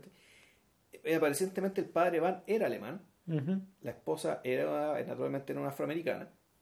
Entonces, bueno, estos alemanes, el, ella va, ella habla alemán, estos alemanes no son racistas, pero sí son un poco xenófobos. Es decir, van es una alemana para ella. Es alemana, totalmente. Ella habla alemán, qué sé yo, aunque sea, aunque sea morena, qué sé yo. Y hay otra, y hay otra afroamericana mulata también está ahí, que también es una de ellos, que, que está vestida con su trajecito, qué sé yo. Y nadie se lo cuestiona. O sea, ellos no son racistas, Hay, hay identificación cultural. Claro, entonces, ¿por qué? Porque los une el idioma, ¿cachai? Pero, pero este, pero este otro weón. Ern ya es un marciano. No, cualquier weón. No, entonces ese capítulo es bien incómodo, porque claro, Ern es un tipo que no pone mucho de su parte, y realmente por el otro lado tampoco pone mucho de su parte. Lo tratan de integrar, ¿cachai? Pero es una... Eh, lo tratan de integrar un poco desde, desde, una, desde una gentileza, ¿cachai? Que saben que tienen que hacer, pero realmente se nota que no... que es un imposible. Ahora, es un tema que ha estado flotando bajo diversas configuraciones durante mucho rato. Eh, yo siento que yo siento que Lee puta, Lee lo, tocó particularmente, eh, a ver, Lee lo tocó en la hora 25 de una forma indirecta, al dejarse fuera, él, al no existir protagonistas afro adentro de ese film. Luego volvió sobre el tema, eh, luego volvió sobre el tema en Summer of Sam, donde todo está más mezclado, donde en el fondo la donde en el fondo la explosión de este verano se produce por la, la interculturalidad, digamos, que es lo que, es lo que el hijo de Sam intenta impedir. Em, que, las, que, las tendencias musicales, que las tendencias sexuales, que las tendencias raciales o la convivencia en el fondo se complete. Eh, sin embargo, los verdaderos primos de los verdaderos primos de este capítulo en realidad están como en otro lado y yo diría que Get Out por ejemplo de Jordan Peele esta película de terror bien celebrada hace un año, un año y medio atrás, eh, pisa estos, justamente estos callos. Eh, en Get Out, como si ustedes la vieron, bien se acordarán que es la historia de un sujeto eh, como Ern, más o menos, más o menos similar. Es un tipo de unos veintitantos años, casi treinta, que, que, tiene una pareja, que tiene una pareja blanca, para los estereotipos blancos muy atractiva. Y y después de un buen rato de relación, ella decide presentarle a sus padres. Este va a conocer a su suegro. Y su amigo, que es como un... No, es exactamente un Paco, es, un sujeto que pertenece a la fuerza de 9-11, una especie de una fuerza una fuerza policial paralela, de la que el resto de los Pacos se ríe, de hecho, porque como que no hay cosas terroristas, entonces a esta altura está un poco. No, no, se sabe qué hace. No sé para qué sirve. Claro, y este amigo le dice: bueno, ¿Qué voy a ir a hacer allá, bueno, a Blancolandia? ¿Tú sabías dónde te estás metiendo? ¿Quiénes son estas personas? Bueno, le dice: Bueno, no te vaya a pasar algo allá, weón. eh, dicho y hecho. Dicho y hecho, cuando Juan llega, esta gente, bueno, es blanca como esta pared, Juan de blanca, weón.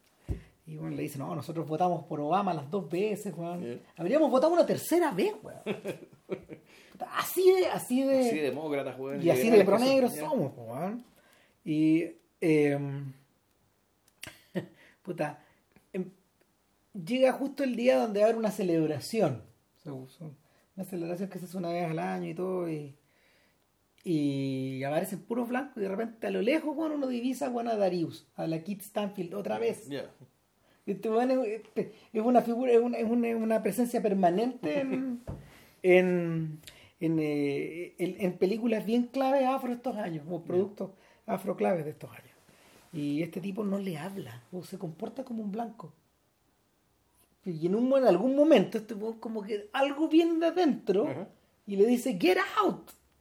O sea, huye, ándate de acá, Claro, porque ¿qué es lo que pasa, weón? Y bueno, no sé, esta weón no no importa el spoiler, pero en el fondo e, estos guanes no solo, no solo son, eh, no solo son racistas, no solo, no solo son eh, blancos supremacistas, sino que estos guanes tienen un culto, pues, donde, eh, donde este tipo que es como un cirujano interviene la mente de este weón y finalmente lo reemplaza con un blanco adentro, pues, O sea, pero usan, este weón para convertir usan, usan la energía de este negro para que se, para, para darle vida a un sujeto que se está muriendo, digamos.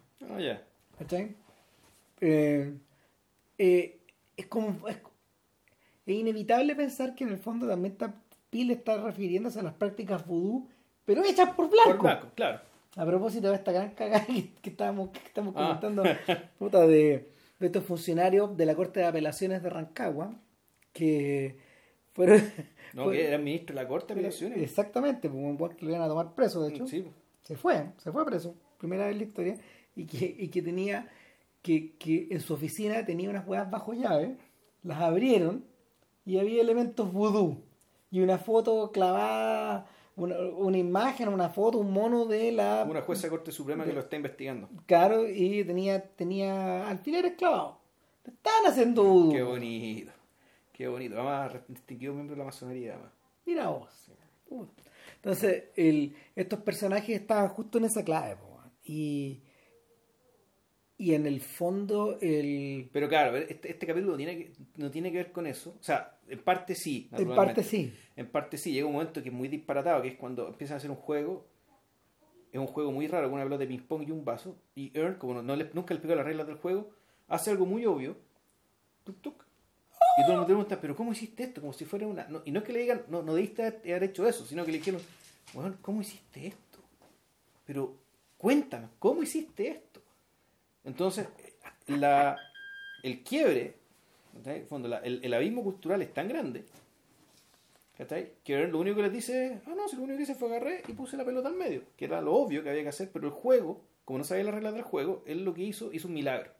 ¿cachai? Lo que para los demás era un milagro una, una, una muestra de maestría, ¿cachai? Un salto lógico a- Claro. gigantesco. Pa- para Earn fue, era lo más obvio y absoluto del mundo. Entonces, el... A ese nivel llega, a ese nivel llega su aculturización. Claro. Pero, el, el- pero aquí lo interesante de este capítulo es que en realidad el poner a Van y a Earn en este contexto, lo que hace, ¿cachai? En realidad es poner en cuestión, ¿cachai? Ciertas cosas que ellos creían que compartían y resulta en realidad no comparten. Cuando la situación. Ella termina de este otro lado. fin- finalmente. Estando, estando al lado de él, sintiendo cariño por él, Mm. está del otro lado. Es que, eh, eh, que también está interesante la conversa que tiene con su amiga, ¿cachai? Cuando su Mm. amiga le dice, bueno, tú elegiste negro, yo elegí blanco. ¿cachai? Y tú, cuando tú, tú elegiste negro, porque las dos son mulatas, y las dos perfectamente, y, y, y mira qué interesante, ¿cachai? El, de ellas de su lugar podían elegir una cosa o la otra, pero en ningún momento se pensó, bueno, ¿y por qué no elegir mulato? Por decirlo de alguna manera. No hay camino intermedio aquí. ¿Cachai? O elegir blanco, o elegir negro. Claro. ¿Cachai? ¿Por qué? Porque no, no es un tema, no, no es solamente. eh, y, y claro, la, la serie no te lo dice explícitamente, pero que lo dice, esto no, esto no es solamente. eh, esto es pigmentación, es gusto personal, es cultura, es, eh, es integración socioeconómica. O sea, el, elegir blanco, elegir negro tiene consecuencias Radicales. infinitas, y radicales y permanentes. Entonces, este capítulo, de fondo, también está emparentado con el uno en que van otra situación, en que Ern y Van, de nuevo van juntos, ¿cachai? A la casa de la mamá de Van. Que te dice también que un capítulo muy disparatado y bien, bien triste también, ¿cachai? Porque van a la casa, a una celebración, y ahí en el fondo ven a, eh, y una casa de negros cuicos, ¿cachai? Y donde, o dicho de otra manera, ella, ella es de raza negra y está casada con un blanco, y es un blanco que llega a ser catu- caricaturesco en su respeto y admiración y, y apropiación de lo negro. A propósito de los blancos de Get Out. Claro, de, de este weón que realmente el- que ese blanco quiere ser negro, ¿cachai? Quiere sentir como negro, quiere entender a los negros y quiere. Puta, y, y él, y él predica sobre eso. Pero un con mucha plata, además. Ahora, la mansión es una- de un gusto de mierda, es horrible. Arquitectónicamente es un bodrio, ¿cachai? Pero con plata, riqueza. Entonces está su esposa y están los invitados que son puros negros cuicos. ¿Cachai? Y Ern y Van van para allá, que es el, primer, el penúltimo capítulo de la primera temporada. Sí. ¿Cachai? Van para allá y aquí ya la diferencia no tiene que ver entre lo blanco y lo negro, ¿cachai? pero sí ya en lo socioeconómico. ¿cachai? Y es donde van, tú te das cuenta que van, está igual de incómoda que ver con las alternativas que el mundo le provee. ¿cachai? O sea, la, la forma de vida que tiene la mayoría de los negros estadounidenses claramente que no le acomoda. ¿cachai? Pero la forma, ¿cachai? Que ha- la forma en que su madre ha sobrevivido a esto, Tampoco la tampoco la acomoda. Esto convertirse en un negro cuico, digamos, ¿cachai? Eh, esto una negra cuica que además ni siquiera quiere mucho a su marido. No. ¿cachai? y que está ahí básicamente. Y que no es el padre de Van, de hecho. Y que no es padre de Van. ¿cachai? Pero, El o sea, padre de otra Van vez eligió blanco esta señora. Claro, esta señora eligió blanco. Y un blanco que siempre, y ella mismo lo dice, no, y, estoy con él, porque en el fondo él cumplió su fantasía de, de- de estar casado con una mujer negra, porque le gustan los negros. Y yo soy parte de esa fantasía, y lo dice con una, una absoluta frialdad. ¿cachai? Ujú. y, y tanto, ah, y aquí, a diferencia del, del capítulo de, de- del Oktoberfest, aquí Van y Ern, en vez de alejarse, se acercan. Claro. Porque ta- la- ambos ¿cachai?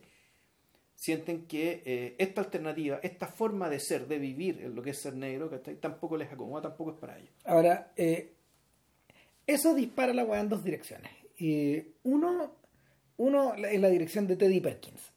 Pero yo creo que, hay que antes de eso hay que discutir el tema de las mujeres en Atlanta. Ya. ¿cachai? Y,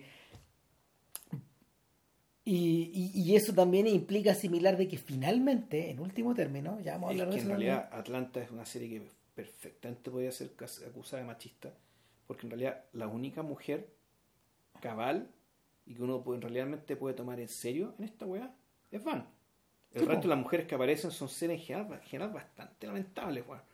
Son re complica- es re complicado Sí. porque eh, en el episodio en el episodio de la confraternidad, por ejemplo, cuando cuando cuando cuando la pandilla va a la universidad, eh, Aaron comete para ahorrar plata, siempre ahorrando plata, Sí. eh, el error el error garrafal de alojar de alojar a Paperboy en, En la casa de una en la fan. casa de una fan. weón. Y, y, y, y lo, y, lo, y lo, lo arroja a los leones. Ya vamos a hablar de eso. Pero por otro lado está, eh, está el tema de la relación que la propia Van tiene con, con sus amigas. Cuatro amigas, sí, tiene son tres amigas. O sea, tiene, es que en realidad tiene una amiga, Eh, una amiga que aparece en la primera temporada, que es una amiga que en el fondo se convirtió en una escort de lujo. claro. ¿cachai? Y que le dice a Van, esa es otra alternativa, ¿cachai? De Claro. salida, ¿cachai? Que a Van tampoco le gusta.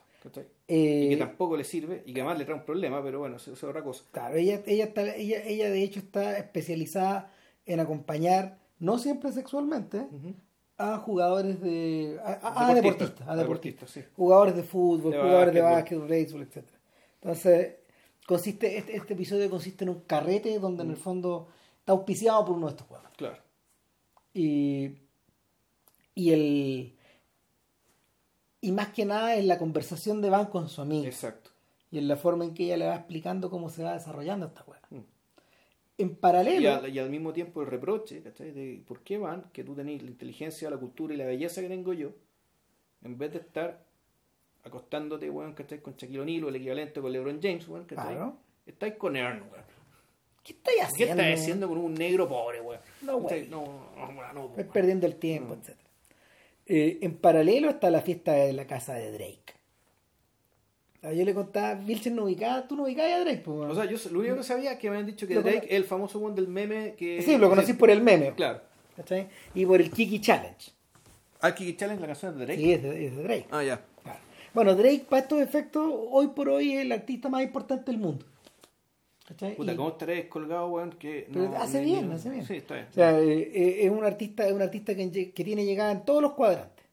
Es un artista que eh, funciona en el pop, funciona en el electro, funciona en el soul, funciona en el funk y en el rap. ¿Cachai? Y eh, en paralelo, eh, eh, todo lo que hace Drake se vuelve relevante. Los videos, por ejemplo, todo es comentado, etcétera. Y, y este episodio, eh, este episodio contrapesa a Teddy Perkins. Porque, porque de alguna manera en ambos se asciende al Olimpo. Este, o a este Olimpo, a este Olimpo donde en teoría Paperboy tiene que, tiene que, tiene que disparar las flechas, Claro. ¿cachai? Hacia allá. O sea, él debería. Él pero, debería. Pero Paperboy al mismo tiempo sabe que no quiere esa weá tampoco. Un poco. O sea, pero, pero eh, los Pero es, es lo que te ofrece el mercado, Claro. el puto mercado en el fondo. Es la imaginería que te ofrece el mercado. Claro, la imaginería te ofrece o a Teddy Perkins o te ofrece a Drake. Mm. Entonces, las chicas van, eh, porque este episodio está protagonizado por las mujeres en el fondo, las chicas van a, a- a- a una fiesta En la casa de Drake. en la mansión de Drake y Que está en Atlanta. que está en Atlanta, claro, y eh, por una invitación que te llega por mensaje de texto Claro. o, o una weá con un código QR, la weá que haya sido, que te, te recogen en un lugar, después te llevan a otro lado, Claro. te obligan a... Están, están filmando un video, es lo primero que te dicen, y te obligan a ponerte, te obligan a ponerte, ¿cómo se llama? Unos protectores para no, no, no, para no, rayar el mármol del el suelo, del piso, puta, van, y, Y está, está todo dividido como en grupos y en clicas y, y, y cuando, y, y en la medida de que van de que va avanzando la weá, van, vamos viendo que en el Instagram de Drake empiezan a aparecer fotos de estas. Claro. Eh, abrazadas con Drake, puta, man. Y el weón con su cara de gato, weón, ahí. echando la talla, etcétera, weón. Y, y, y, y se despierta esta sensación de van de tener que estar con Sí. Drake, pues, weón. Claro. Al punto de que una de las minas que está ahí, weón, que se consiguió la, que se consiguió una invitación, weón, no sabe el código, pa pos- el segundo código para poder entrar, la mandan cagando para afuera. Bueno, entran y, y todo se divide. Una, una de su, o sea, su, su amiga, la amiga que los llevó, se va donde el DJ, porque ella en el fondo está en su weá con el DJ. Claro. O sea, no está ni ahí con Drake. Exacto. No, va, va a vacilar con su amigo DJ, está ahí. Hay otra que es rápidamente se droga, weón, y entra, weón, Entra el trance. entra el trance. Y no solo eso, sino que después se encuentra con Dios, pues, weón. Claro, Con Darius, pues, claro, que está flotando en la piscina. Sí, pues es la cagada. Eso es maravilloso porque en por la posición del loto.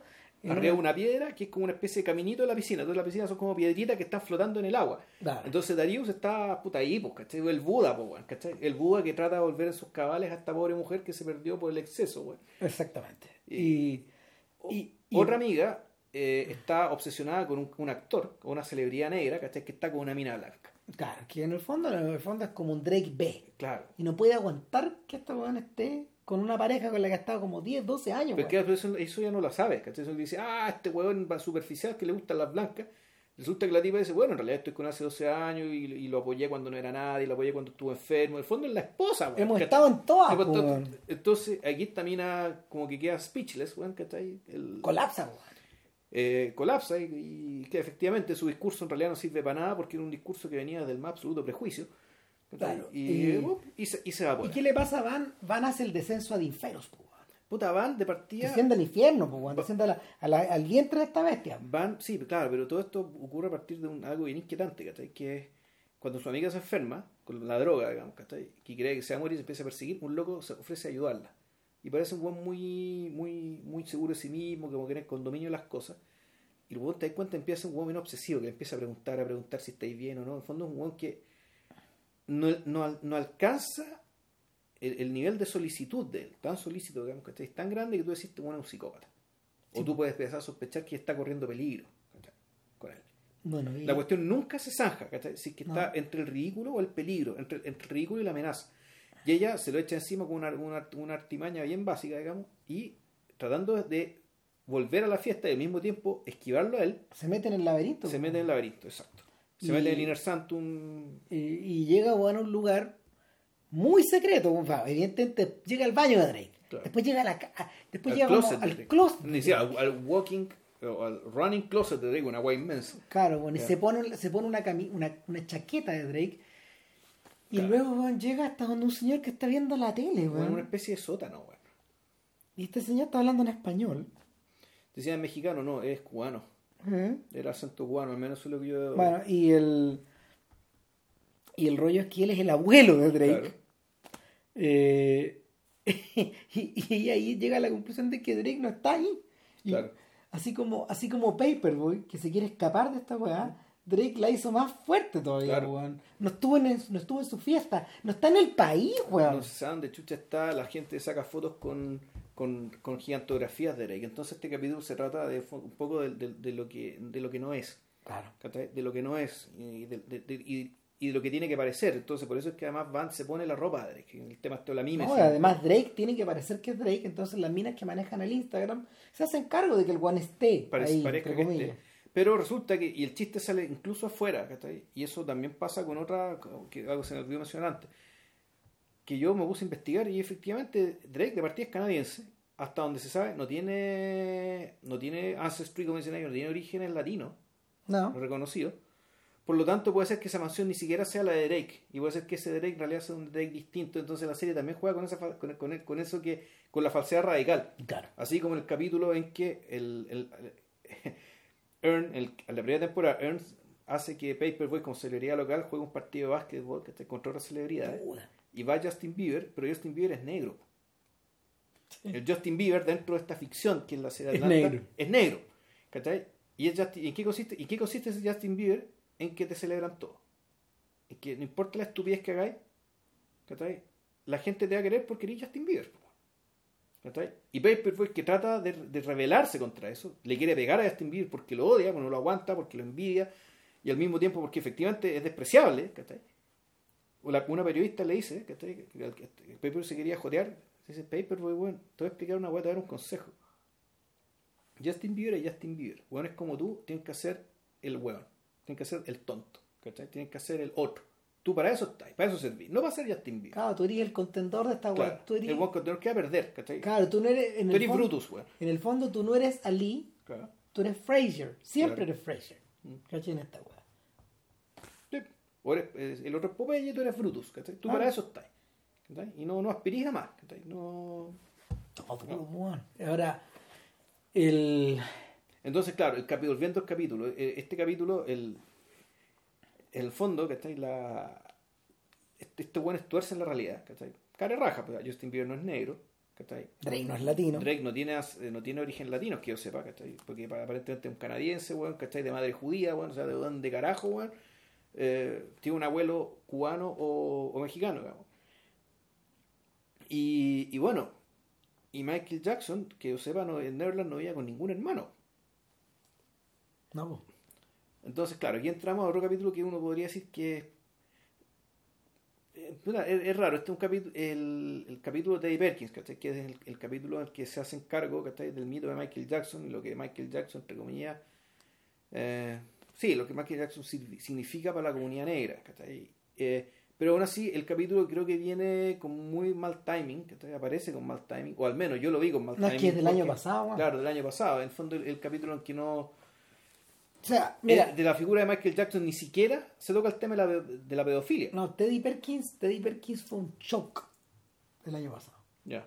O sea, los huevones están diciendo que, o sea, se debatió harto en torno al, se debatió harto en torno al capítulo, in- independiente de lo de Michael Jackson. Estos huevones están hablando de que es una de las, es una de las piezas importantes de televisión del siglo XXI. Ah, chuta, ya. De eso están hablando. O sea, en- eh, eh, eh, Teddy Perkins fue la entrega de los Emmy junto a Donald Glover, se sentó al lado de Glover. Ya. En circunstancias de que Glover lo interpreta en, en este capítulo. Glover es Teddy Perkins. Y claro, compartió toda la ceremonia, estuvo ahí. Puta. En el fondo, Teddy- Ted- para, para esos efectos, Teddy Perkins se parece a Tommy Wiseau Ya. en, en- en el Oscar. En, en el Oscar donde ellos estuvieron de, de candidato. Y el rollo es que eh, fíjate que eh, viendo Teddy Perkins me acordé de una canción, una canción de Dylan que se llama Went to See the Gypsy. Y Went to See the Gypsy cuenta la historia de una, una historia real, pues, de Dylan en Las Vegas. Eh, y este lo se comunican con él, weón, su representante le dice, ¿sabes que Elvis te quiere ver, weón? Entonces, eh, puta, Elvis había grabado un tema de, de, de Dylan años atrás, pero nunca se habían conocido en persona. Entonces, para Dylan es un tema, y, y en el fondo, eh, él lo engarza, él lo engarza de inmediato con el viaje, weón, a con el viaje hacia el maestro, el viaje, el viaje, el viaje a la fuente, el viaje a la, el viaje al origen. Entonces fui a ver al gitano, pues, y el gitano no estaba ahí.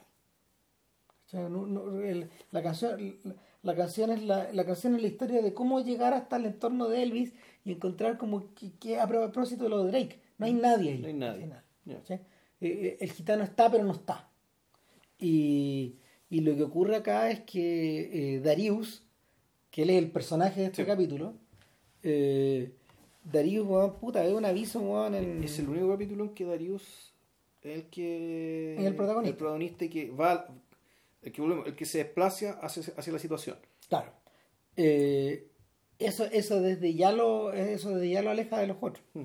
Eh, nada, pues te weón ven eBay, weón, no ve donde chuchas haya sido, en, en Craigslist, Claro. que, que están regalando un piano con Con teclas, teclas de, de colores. colores. Y Darius, como es un esteta, weón. O no puede No, resistir no la puede resistirse, tentación, no, pues, eh, Cagó. arrienda un camión de mudanza, weón, ¿cachai? Parte a, a, a buscar su camión, ¿cachai? Y llega a una a, un- a una, una reja, con, con un citófono, puta, vengo a buscar el piano de colores. Con Sí, pase nomás. Pase nomás, pum, entra, llega la flor de mansión. No hay nadie adentro. Son estas mansiones sureñas, Claro. como de lo que el viento se llevó, pues. Claro. Y, y entra y se encuentra con una persona en el exterior. Y es un tipo que en el fondo lleva una máscara. O sea, su rostro está tan operado que se ha convertido en una máscara, en una máscara sólida, en una especie de mueca. Claro.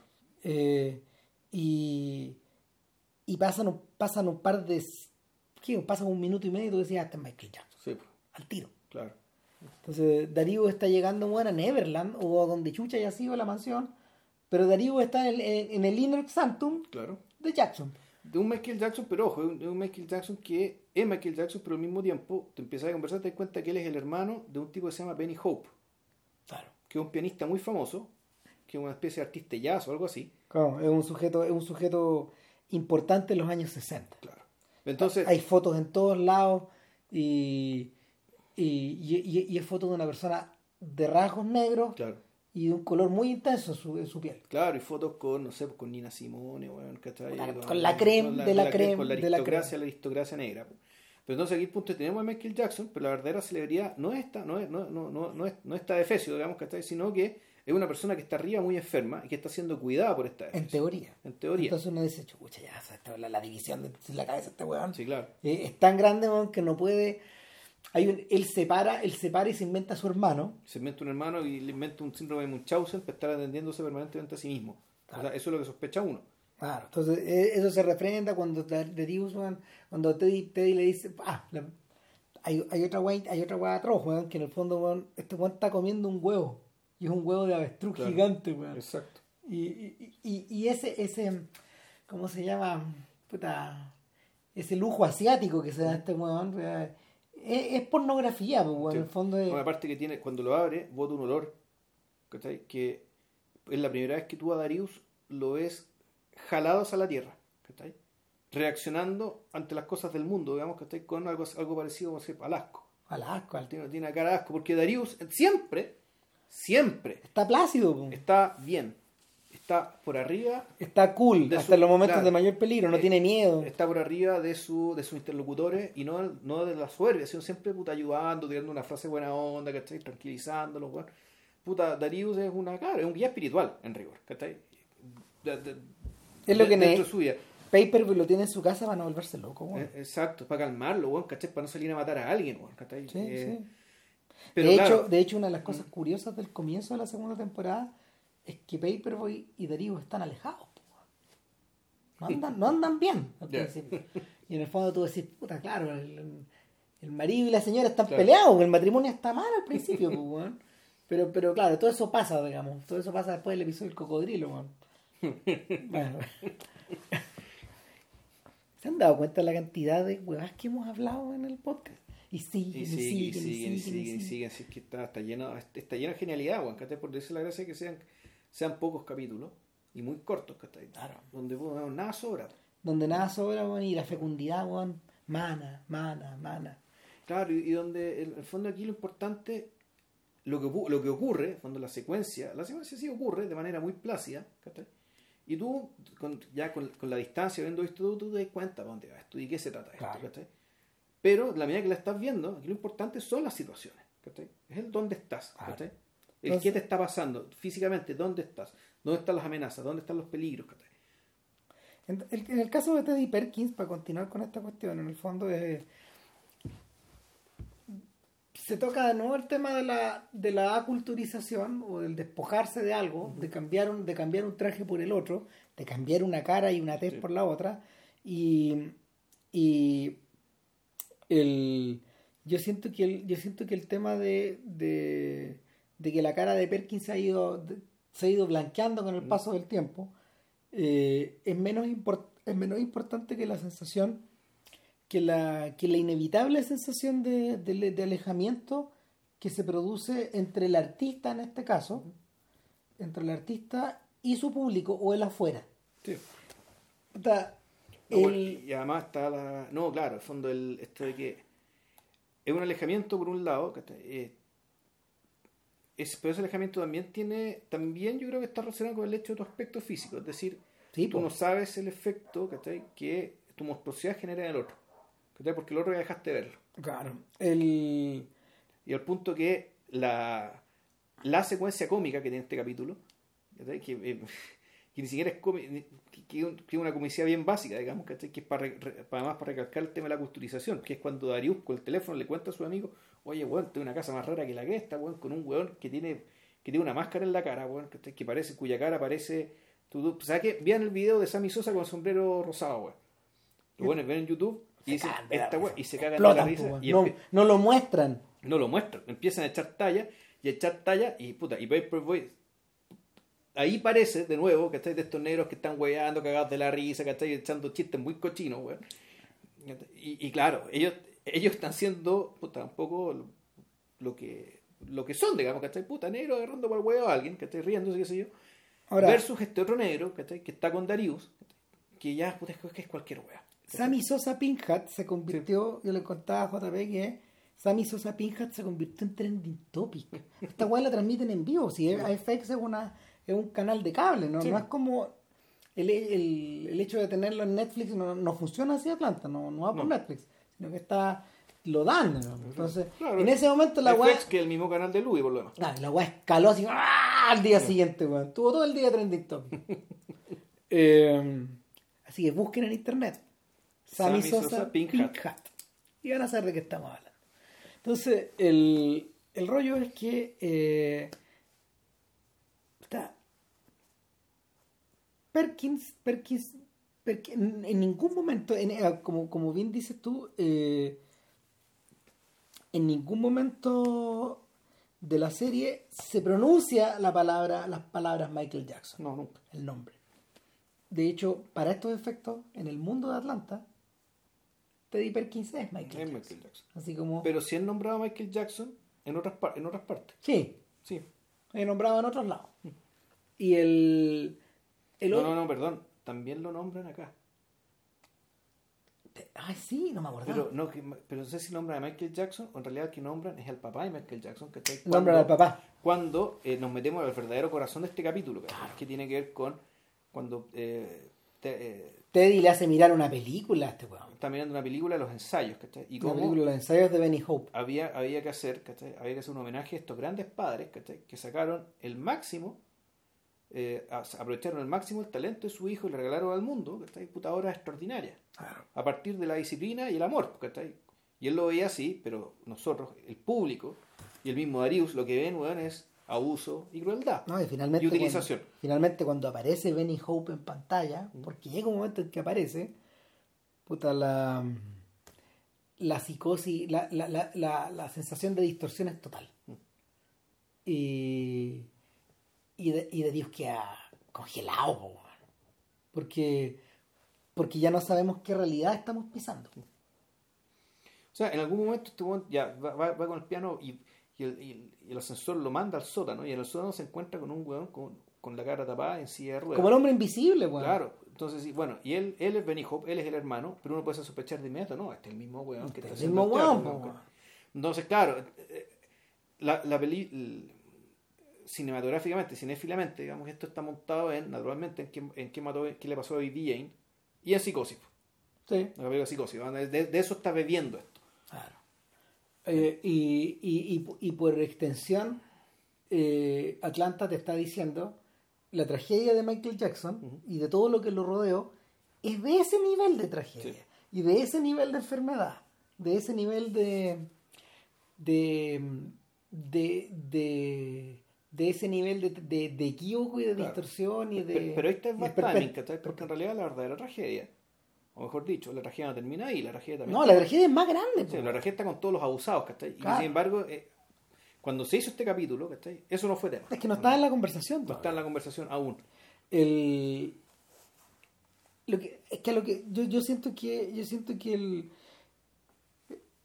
el tema de Perkins se refleja en Paperboy hacia atrás ¿por qué? porque hay una larga hay una larga caterva weón, de, de artistas afro que han que han implotado en el paso del tiempo Eh, cuando tú cuando tú cuando tú hablabas de cuando te hablabas de, de- de la ¿cómo se llama? de de la oscuridad de la mansión en el fondo de, o, o- de, o de esta especie de o de esta especie de de lugar de retiro, yo me acordaba del periodo, ponte tú, en que, en que Miles Davis se volvió loco.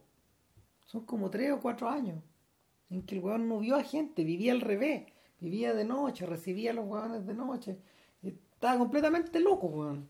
Son como 75, 78, por ahí, weón. Completamente fuera de este mundo. Eh, o esos episodios, weón, de estos episodios, weón, donde no sé, weón, el, em, James Brown perseguido weón, por los pacos, weón, que persiguiendo a James Brown no lo querían matar, weón, pero con una arma y drogado hasta las cachas con PCP. O eh, el o lo cómo se llama o, la o, lo, o, los quiebres emocionales de Nina Simone eh, siempre al final del camino en el fondo está, está esta sensación de que de que el, el artista da la vuelta completa y termina al borde de su mundo. O sea, uno.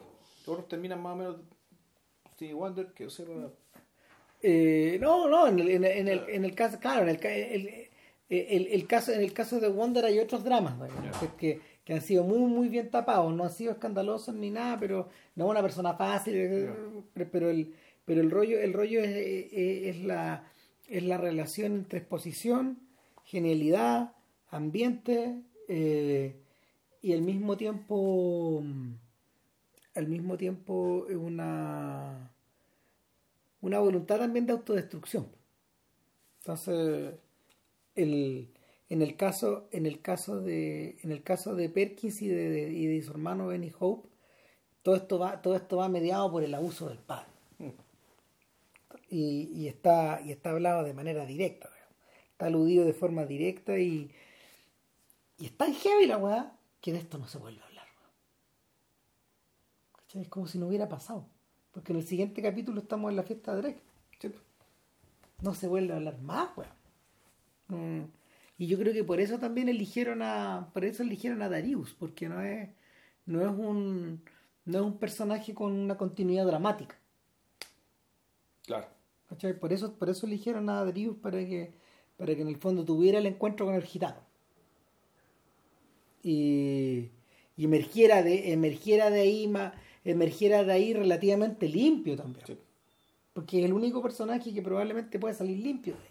o sea el único que en realidad no quiere nada de eso. Lo único que quiere es un piano de colores. Claro o sea puta viste como Lucy in the Sky eh, antes de cerrar habría que yo, yo creo que habría que hacer referencia también a, a esta idea de que Paperboy en la Robin Season, porque así se llama la, segunda temporada. La segunda temporada y que alude este, alude esta suerte como de malestar Juan estacional que genera grandes cagadas Juan en Atlanta. No, y el hecho de que, y, que en realidad el, de cualquier momento te van a cagar. El capítulo, además el capítulo del bosque me gustó mucho, porque eh, ese capítulo que viene después de este. Eh, es brillante, Juan. claro, es un capítulo donde se enfrenta, donde bueno, aparece otro fantasma, que ya lo hemos mencionado, pero que es el fantasma de la. El, que el fantasma de la celebridad a través de, a, través de los medios y convertirte tú en un brand me, convertirte tú en una marca. O sea, donde usar, no solamente subir tu música a YouTube, sino convertirte en influencer, en promocionar marcas. Bueno, y eso es lo que pasa. La, la película comienza en, una, en uno de estos nail polish center, donde te que son súper comunes, bueno, a los gringos les encantan. empieza antes, empieza porque los lo van a buscar, lo irá a buscar una tipa que se llama, ponte tú cuando Mel. Claro, y, ella es una influencer. Claro, entonces Mel, ¿y es tu novia Mel? No, no, Mel no es mi novia. Pero te acostás con Mel, pues, weón. Sí, pero. Entonces tú das cuenta que Mel, se sube al auto de Mel y van los dos. No, y alguien, alguien le dice, esta es mala influencia, weón. Mm. Esta mina no es mala influencia para ti, weón. ¿Para qué te junté con esta mina, weón?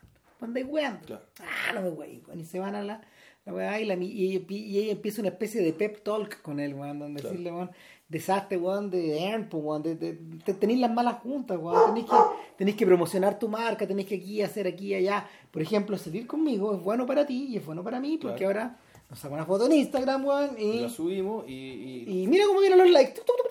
Y, nos convertimos en una potencia, en un powerhouse, ¿cachai? Claro, así que nos, nos potenciamos, weón. Claro. Este weón le empieza a subir la weón. Entonces, claro, por el pobre Paperboy, ¿cachai? Que volvemos. El eh, Paperboy al igual que Van, ¿cachai? que Van neces- eh, necesita una, una, entre comillas, una salida, un camino ¿cachai? para su situación de mujer negra, inteligente ¿cachai? y atractiva, digamos, ¿cachai? que le permita vivir una vida que quiere vivir.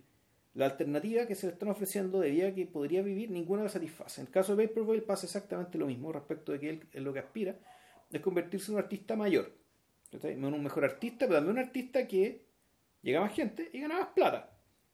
Entonces, el camino, la, idea está de ir al sello y esta radio con los blancos, no funcionó. Earn no le está consiguiendo mejores pegas. Y ahora se le ofrece otra salida para ganar en popularidad, que es la, básicamente, el, el, el convertirse en influencer.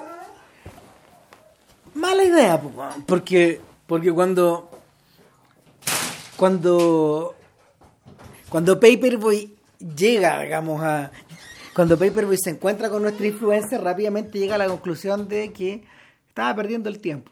El weón sale, se va, El, se va y se va a pata porque la mina lo manejaba, po, weón. La mina, y, y puta, y, y- y al volverse, al, al volverse a pie, se encuentra con unos huevones que están como cerca de, un- de- de unos árboles. Y, y, y como que le dicen, hey, you- you're Paperboy, man. Y como de, tú eres Paperboy. ¿Qué estás haciendo acá, weón? ¿Por, por qué no andas en auto, weón? Ah, keeping it real. Claro. Eh, you got to be real, ¿cachai?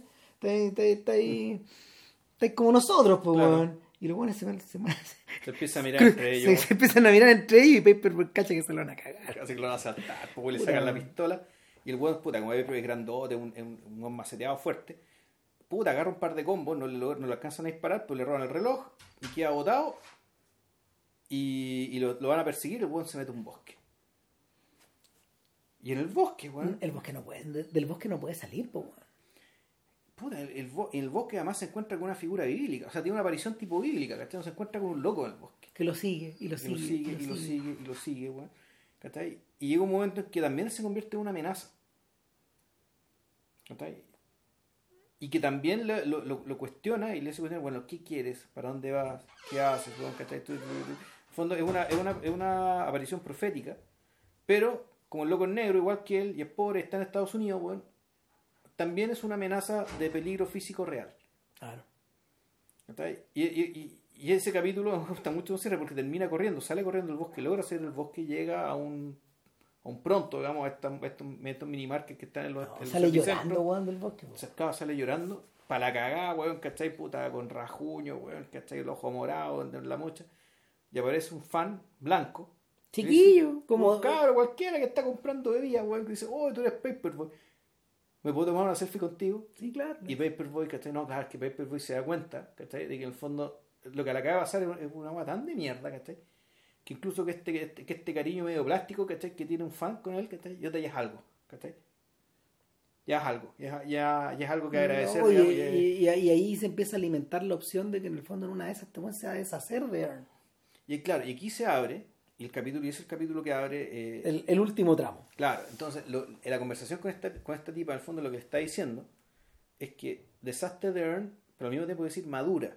Entonces, el, con esa conversación y con esa con, con- con esta secuencia de palabras, eso también te, te hace configurar el hecho de que en realidad Earn es una parte de Paperboy. Así como Darius también es una parte de Paperboy. Y Tracy, que es un personaje, una especie de comic relief Recurrente. bien, bien recurrente, que aparece, Ah. que aparece, que aparece en la segunda temporada. Un weón que aparece de la nada viviendo en la casa de Paperboy. Ah, pero weón, tú soy primo de Paperboy, pero medio lejano. Sí, weón, puta, yo vengo a la ciudad, weón. te- No te- viene saliendo de la cana, No, weón. pero es eso, Claro. viene saliendo de la gana, estoy tratando de pararme, weón. Arma todo un pequeño esquema, weón, con unas gift cards, weón, Claro. que, puta, cuando él por fin tiene plata, weón, en vez de gastarla, weón, se compra unas gift cards, weón. Claro. Claro, una, una plata, todo esto por un negocio de un perro, weón, ¿cachai? Ya. En Bueno, otro capítulo que es maravilloso, que también lo mencionamos, que, que fue cuando, cuando decíamos, cuando Earn efectivamente gana plata y quiere gastarla, Ah, no, dejémoslo al final, weón. ya, bueno, Los 100 Ya. dólares, weón. claro. No, el... Entonces, claro, el Paperboy y todos estos y todos estos miembros de su claque, de su pose, ¿cachai? en el fondo son toda una extensión de Paperboy. Y Paperboy para crecer tiene que deshacerse de estas partes de su personalidad. el eje, en ese Claro. sentido el eje cambia, esta es la, esta es la season de Paperboy. El de Paperboy, exactamente. Aquí Pa- Paperboy es el, el importante. Y Earn sigue siendo protagonista, ¿cachai? Pero es un protagonista que se caracteriza por ser un costado de una persona más grande que él. Y. Entonces los dos últimos capítulos en fondo, van con la amenaza respecto de que Paperboy efectivamente se va a deshacer de Earn. de Earn. Es una suerte, es una suerte de cuenta regresiva. Y ahí, ahí ocurre lo del college, por ejemplo. Eh, y finalmente la. mm, eh, aquí también ocurre el episodio. eh, ahí- Es aquí donde ocurre el episodio del corte de pelo, ¿no? ¿O es antes de eso? No, el episodio del corte de pelo de antes. Puta. No lo vamos a describir, pero puta, es de las mejores media horas que he pasado este año, weón. Riéndome, cagado en la risa. Bueno, es que, Otra vez con Paper. sí, bueno, ese es un, es un episodio, digámoslo, episódico, ¿cachai? En el sentido de que no puede estar en cualquier lugar de la Sí. de, de- de- de orden de los capítulos, digamos, ¿cachai? Y no es importante. Eh, sí es una forma de... Sí ese capítulo es importante porque creo que demuestra ta- también otra forma de la negritud. Sí, po. en el fondo, del, del- de, de cómo hay ciertos ciudadanos afroamericanos digamos, ¿cachai? que se la arreglan torciéndolo todo, engañando a todos, pasando por arriba de todo. y pasando por arriba de todo, pero al mismo tiempo y sin tener tiempo para nada. ¿cachai? Corriendo, corriendo, corriendo, corriendo. Siempre corriendo. Y dejando una cagarra otra, ¿cachai? Corriendo para llegar y corriendo para arrancar. Y- dejando, y, a Purple Boy lo suben a, dejando, hasta- a este dejando víctimas y testigos. Claro. A raudales, weón. A raudales, weón. Entonces, si el, el día uno te perseguían dos hueones para arreglar la cagada que tenéis con esos dos ¿cachai? este día dejaste tres heridos. Entonces el día de mañana te van a perseguir tres hueones y no dos. Y esa es la vida del peluquero, de ¿cachai? Al cual- con el cual Purple Boy se sube a su camioneta para su desgracia, weón, y tiene el día más delirante y disparatado que uno puede pensar. Y efectivamente, como dice Ram, esa media hora es oro. Es oro. Es oro, es oro. O sea, si. eh, creo que se llama el, el corte de pelo, ¿cómo se llama el capítulo? Sí, corte de pelo. O sea, si no quieren ver la serie, quieren ver. ah, eh, vean Teddy Perkins, porque eso tiene importancia cultural. Vean la cual corte de pelo también. No, es que se basó.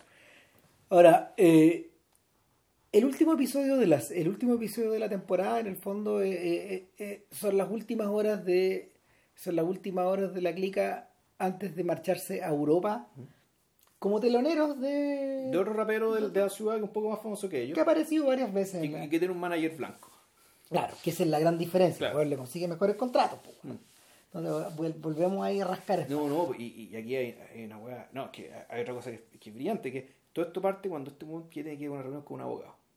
Sí. Y un abogado que es negro. Entonces Aaron le dice, mira, este weón es de la comunidad, este weón es negro, representa distintas bandas. A ver, weón, le dice, weón. ¿Es negro este weón? No me da confianza. weón. A ver, ¿a quién representa? Fulano, sutano, con pura guante de mierda, weón. ¿Cómo era la oficina? Y paper, weón, weón, ahí dándose la weón de... que Se la describe. No, no, no. Mira, weón, si No, si Pepe fue para allá, se fueron los dos juntos a la con la pero, pero para estos efectos, un paper para la salida le dice, lo que Sí. necesitamos es un Un abogado, abogado judío. judío. loco. Sí, un abogado judío. Un weón que me consiga la plata, po. Claro. Que consiga la plata que me merezco. Claro. Puta, weón, y Aaron, weón, le pica la weá adentro, le pica el hoyo, weón. Eh, finalmente la oportunidad se... la- Entonces, bueno, ahí pasa un montón de cosas. Ese día, Earn tiene que correr para, uno, gestionar toda la partida, ¿cachai? De, de, de Darius, él y Paper Europa. desarmar la casa Desarmar de Paper, la weón. casa de Paper, exactamente para el viaje. Dos, tiene que ir al colegio, tener una reunión, ¿cachai? Con Van, para hacer que la niñita chica. Porque la profesora ha dicho que la niña es demasiado dotada para estar en ese colegio. Claro, y no, y también, y volvemos, la ferocidad del sistema, ¿cachai? Oye, pero si, si, si esta niña hubiera sido normal, ¿nos habría hecho que este colegio es tan malo? No, no, cagando, no. Pero su unidad es brillante, mejor que se vaya Llévenselo, aquí, lléveselo, llévenselo de este pozo de mierda. Ya, lléveselo esto, lleno de negros, ¿cachai? Lléveselo a. Tal cual.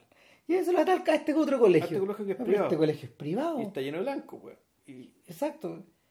Y, y cara raja la mujer le está recomendando esto diciendo, ustedes se tienen que preocupar, como es una admonición, se tienen que preocupar del destino de su hija. exacto. Y el destino de su hija va a ser tal y tal si es que ustedes no eligen Claro. este otro colegio. Claro, volvemos. ¿Elegir blanco o O elegir, negro? negro. Qué wea. Y al efecto de la hora del colegio de la cabra chica, va a tener que elegir blanco. Y ahí está la nueva presión para Earn, ¿cachai? Que ahora sí que necesita placa, necesita que no lo echen, ¿cachai? Para poder pagar el puto colegio privado. Y corre, y corre, y corre. Y, y la tercera weá, ¿cachai? Que tiene que hacer es que nuestro marido, nuestro maestro Darius, ¿cachai? Tiene el pasaporte vencido, weón. Y van a dejar la misma noche, entonces tienen que ir a conseguirse un pasaporte. Y se lo consiguen de la manera legal, puta, en una tienda de judíos. No, Entonces, puta, Pero bueno, le- pero los judíos- bueno, esto es legal, sí, es completamente legal. ¿Y, ¿Y de dónde comenzó este negocio? Bueno, es que usted sabe, pues, la comunidad, la comunidad afro, la comunidad de ustedes, de bueno, raperos, claro. de raperos necesita mucho estas cosas porque Sí, suelen sí. olvidarse de este No, tipo de eso cosas. te- te- lo, lo chutean por último día, digamos. Claro, pero, pero son como los chilenos, los weones. nosotros cobramos X. No, pero entonces la pregunta, y de hecho tengo una- un, un primo abogado muy bueno, ¿cachai? Para que represente a su... Para que, para que represente a Paperboy. Entonces ahí empieza a cruzar con lo que, me- lo que apareció antes el abogado negro. Y, Paperboy- y, y, y ahí está. Y Ern le pregunta, oye, pero, a ver, con la mano en el corazón, ¿no hay abogados negros igual de buenos que los abogados judíos, que los mejores abogados judíos? El igual le dice, sí los hay. Sí, los hay. Claro que los hay. Incluso mejores. Pero los abogados negros no tienen los contactos que tienen los abogados judíos. Este es un problema sistémico. Es- y le dice así, Así. tal cual. Sistémico. Corte en la escena. Ahí se acaba la discusión. Claro, y ahí se acabó la wea, ¿cachai? En fondo volvemos. Claro. Otras razones de por qué ser negro en Estados Unidos es como es. Volvemos a lo mismo. Eh, bueno, finalmente, man, el- se provoca la sensación al cerrar todo de que se está cerrando un ciclo. Claro. Eh, hay un tremendo problema que se arma justo antes de subir al avión, no lo hemos mencionado. Claro, que Aaron, Aaron, por la locura todos los días, ¿cachai? Tenía que deshacerse de algo de lo que no se deshace. No, justo- durante toda la temporada han dicho exacto. eso, weón. Claro, Y el weón lo estaba llevando en la mochila, weón. Exacto. Y finalmente, claro, eso, eso, eso lo puede dejar fuera para siempre de Claro. esta weá. Y el loco hace algo que ni siquiera nosotros sabemos qué hace. No. No sabemos cómo lo No hace. Sabemos explica. qué hace, pero no sabemos cómo lo hace. Claro. Y que demuestra un nivel de ingenuity, o sea, de ingenio, de recursos, ¿cachai? Y de malicia, ¿cachai? Pero siempre Paperboy le dice, bueno, yo vi lo que hiciste. Paperboy siempre, ¿cachai? Por eso Paperboy es un maestro, yo sé lo que hiciste. Y aquí viene como la gran, el gran cierre de la temporada respecto a que, bueno, a nosotros los negros no le importamos a nadie, weón, y tenemos que hacer lo que sea para oír, weón. Y tú lo que acabas de hacer, demostraste que tenís eso, y que tú me entendís. Y que tú eres familia mía. Y tú eres también. familia, pero tú me entendí, tú sabes lo que quiero y tú, podís- y tú vas a rajar para dármelo. Por lo tanto, la, la temporada termina, digamos, respondiendo a la pregunta. ¿Van a echar a Ern? No. Ern sigue. Claro. Ahora, eso no significa que las cosas se vuelvan más fáciles. Pero No sabemos lo que viene. a- Eh, no, eh, pero esto nos devuelve el episodio weón, de los 100 dólares. sí. ¿sí? Y con esto cerramos. Lo Y que con pasa esto es que- cerramos. Y eso que nos va a hablar de Fubu. Puta, no, no puede ser. Fu- Fumu. Fubu. Fubu. Fubu, bueno, Fubu, eh, Fubu es una cita directa a Luis. Ya. ¿Cachai? Porque eh, recurrentemente, en forma recurrente, eh, Luis regresaba a su infancia. Sí. Y eran los mismos, los mismos chicos los que interpretaban a. Pero eran episodios puntuales, nunca un capítulo completo. No, sí. ¿Ah, sí? Sí, sí, claro que uh, hay un par. ¿Seguro? Hay un par de episodios, sí. No sé, hay un par de episodios donde donde Lu en el, donde, donde, donde todo transcurre atrás.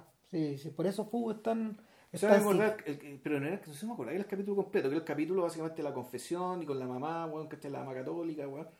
Que esto de si, si Dios existía o no existía, weón. Claro, la, la, la cruz, todo Sí. eso. Entonces, hay más, hay más de eso. Ya. Pero, pero el, el rollo acá es que en Fumu, en Fu, eh, el, vemos a Aaron y a Paperboy en el colegio. Mm. Paperboy está en otra, weón. Anda disfrazado, weón, de Boy Scout, weón. En O, su, que fuera miembro de una banda, weón, una banda de bronce, no sé. en su otra, en otras weas todo el rato, claro. Igual mandándose Y- puras Y cagas. claro, y, y- y el capítulo empieza cuando eh, la mamá le compra a Aaron en una tienda weón, de, de oferta una camiseta FU. Me puse a buscar qué eran las FU, po, weón. Ya. Fue una locura, una locura en la comunidad afro, weón. En los 90. Completamente, weón. De hecho, eh, hoy día hoy día la marca está transfigurada. Dejó de vender camisetas, ahora es como una especie de aplicación. Y, pero pero el, el, el, el rollo es que eh, tener una FU, puta, era, no sé, weón. Era. Era ser real, pues, weón. ¿Cachai? Era hacerlas todas, pues, weón. Y, y el episodio, el episodio discurre en torno a que ese mismo día a la clase llegan dos niños con dos camisetas, pero como no se parecen entre sí, las camisetas las examinan, las examinan con ojo clínico, uno de estos una tiene tiene, uno de estos tiene una falsa. Uno, es- uno es Hearn, que es un niño que. y a mí, a mí lo que me gustó del capítulo es que los distintos que son los niños de cómo son de adultos. Sí. Porque él dentro de todo es un niño es un niño bien mateo por algo que Ordenado de su casa, saca la ordenado de su chucha. casa, ¿cachai? Puta, que estudia, ¿cachai? De- también es un niño sano, relativamente, no sé si alegre, pero dentro de todo normal, pero no tiene esa carga, ¿cachai? No, no tiene la carga, ni la tristeza, ni la, ni, ni- no no decir desesperación, pero la urgencia ¿cachai? que tiene el adulto, ni, ni- ese desengaño. Es un niño, es un niño dentro de todo, porque aparentemente bien feliz. Sí. Hay cierta neurosis, hay ciertos miedos que se le despiertan bueno, al estar suelto en la escuela, porque va- él él es muy pequeñito. Sí. Entonces los buenos le pegan, pues. Y además es muy, inteligente. Entonces, puta, claro, un cerebrito. ¿Cachai? Es un cerebrito, pero que tampoco es tanto, tampoco que te lo pase tan mal. que te lo pase tan No, mal. Pero claramente, tú ves el capítulo y te das cuenta que el, el tema de la camiseta fútbol se, él se ganó un problema un, autoinfligido. Se compró un problema el weón. ¿cachai? Llamó la atención, pues. Al weón. tiro. Paperboy, en cambio, siendo niño, tampoco tam- em- tiene, tiene todo el, el streetwise, ¿cachai? Esta capacidad de saber sobrevivir en esa jungla, ¿cachai? Pues lo maneja con una alegría con un desparpajo, ¿cachai? Que también perdió. O sea, el Paperboy adulto No lo tiene. no lo tiene. Ya a- a- eh, No. la alegría que tenía ese niño, weón, con Paperboy se fue. Derechamente se fue. Yo creo que eso es lo más, y más allá de todo lo que pasa, que puta, Eso es lo más triste de todo. Lo más triste de todo, puta, en el fondo es lo que le hizo la vida a esos dos niños. ¿cachai? Sí. Y además tú te das cuenta que ellos en realidad, si eran primos, en la práctica eran hermanos. Vivían en la misma casa. Vivían en la misma casa, su- Las, dos las dos mamás las dos vivían mamás juntas. eran- vivían juntas, Estaban todo el rato juntas, claro. hablando juntas y estos dos se cuidaban juntos, eran hermanos. Decían que eran primos, pero tú en la serie, te- en, en ese capítulo, te das cuenta que la relación de ellos es hermandad. Entonces es muy heavy configurar eso en relación al primer capítulo. Claro. Cuando Ern llega al sillón, al sofá de Claro. Paperboy y donde está Darius, ¿cachai? Que en el fondo es como el court jester, Claro. el, el, El bufón de la el corte. bufón de la corte, claro, y, y, Y, es Ern- capellano al mismo tiempo. eh, claro, y Ern poco menos que va a pedir la audiencia Sí. a Paperboy. po, Sí. weón. O sea, ¿qué onda, weón? No, pues claro, y Pepper le dice, bueno, ¿y tú qué venís ahora si ni siquiera fuiste al funeral de mi mamá? el, el personaje de la madre, de hecho, vuelve eh, de Paperboy vuelve a aparecer en un momento muy breve, cuando Paperboy está como echado en, un- echado en el sofá Sí. de su casa y empieza a sentir el empieza a sentir la empieza, empieza a, a- a escuchar a su mamá que hace el aseo. Pero hijo ¿qué haces ahí sentado? le dice. Cámbiate la ropa weón no sé come algo ¿qué comiste? típicas cosas que hace la mamá y la vemos de lejos y luego como que lo hubiera soñado. Se desvanece la imagen de la mamá. El nada pues, el, el hueveo el hueveo de Fu weón, es una eh, un tremendo atado weón, y finalmente no lo vamos a explicar tampoco pero pero se, se, se resuelve se resuelve por intervención weón, se resuelve por intervención divina Claro, básicamente que Paperboy salva, al fondo salva a Earn y lo salva a punta de mentira. de, de mentira hasta el final po. O sea, de mentira y de. Y de si la- la- el- todo está en la confianza. ¿Cachai? Todo está en la confianza. Todo está en la confianza en que digáis la weá. En fondo, el blufear. ¿Cachai? El blufeo. y eso te lo dice un niño otro niño Claro. weón. Claro. Y, pero, y también al mismo tiempo, el, el fondo se, también se consagra una especie de unión, alianza, digamos, ¿cachai? En la cual. eh, que lo termina salvando de un destino bien terrible. ¿Cachai? De algo que puede haber sido realmente muy feo. O muy grave, muy dañino para él. Como si fue para otro niño. ¿cachai? En el fondo, el, quedan unidos, que- un poco, que están un poco unidos por la sangre estos niños. ¿cachai? A Mm. partir de este incidente. Sí. Y, y claro, entonces, claro, eso está puesto ahí entre paréntesis, ¿cachai? entre medio del cagazo con, la, con las universitarias, que es un error de Earn, y el último capítulo donde de cualquier momento van a rajar este buen, Earn se queda sin pega, su primo lo, lo echa. Claro, es es el momento de la pausa. Claro. Está muy bien puesto eso, güey. Una pausa justo puesta ahí para Claro. indicarte, bueno, ¿cuál es la magnitud de este conflicto? Claro. En realidad, ¿de qué se trata? ¿Es un tema laboral solamente? Claramente no. Sí. Ahora, La plata. si, si, si para Aaron la plata es todo, y en el fondo es su, es su medio de supervivencia, Van, es su manera de asegurar la tranquilidad de su hija, es su manera de asegurar que Van esté bien, Claro. pero que al mismo tiempo no lo hueve. Claro. Eh, puta, tener plata en el bolsillo entonces es bueno. Claro.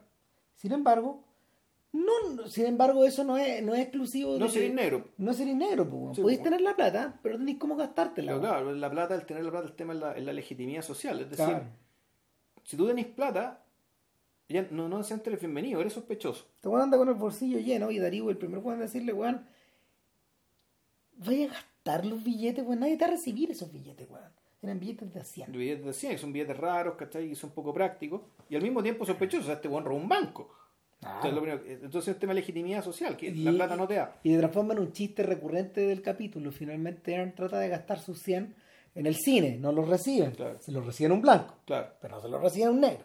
El negro, Claro, y, el weón va, oiga, pero a él, y el otro weón muestra la pistola, po, weón. claro, weón, ya no- no te acerques a mí, weón. O sea, no solo el, el tema, volvemos, la legitimidad. O sea, el blanco no solamente puede recibir 100 dólares, sino que puede andar con pistola y andarla mostrando. Claro. Eh, Si un negro anda mostrando la pistola, bueno, los pacos la van a disparar, pues bueno, obvio. el weón que quiere pasar un buen rato con Van, deja fuera el cine. Va al restaurante. Va al restaurante. El restaurante lo hacen cagar, tampoco lo reciben la weá. El weón dice, ya, voy a ir a un lugar donde me reciban esta weá. Y va con Van, weón, van al tuple, weón. Claro. Donde van todos, está lleno de negros, weón. Porque, porque es de la comunidad. Eh, le intenta pagar con la weá. Tracy se ríe, Sí, weón. Pero, weón, ¿qué estáis haciendo, loco? Eh, intenta pagar con la weá. Sí, le dice, lo recibimos. Pero cobramos 20% de comisión. Claro. O sea, ya le regala 20 dólares de una. Claro.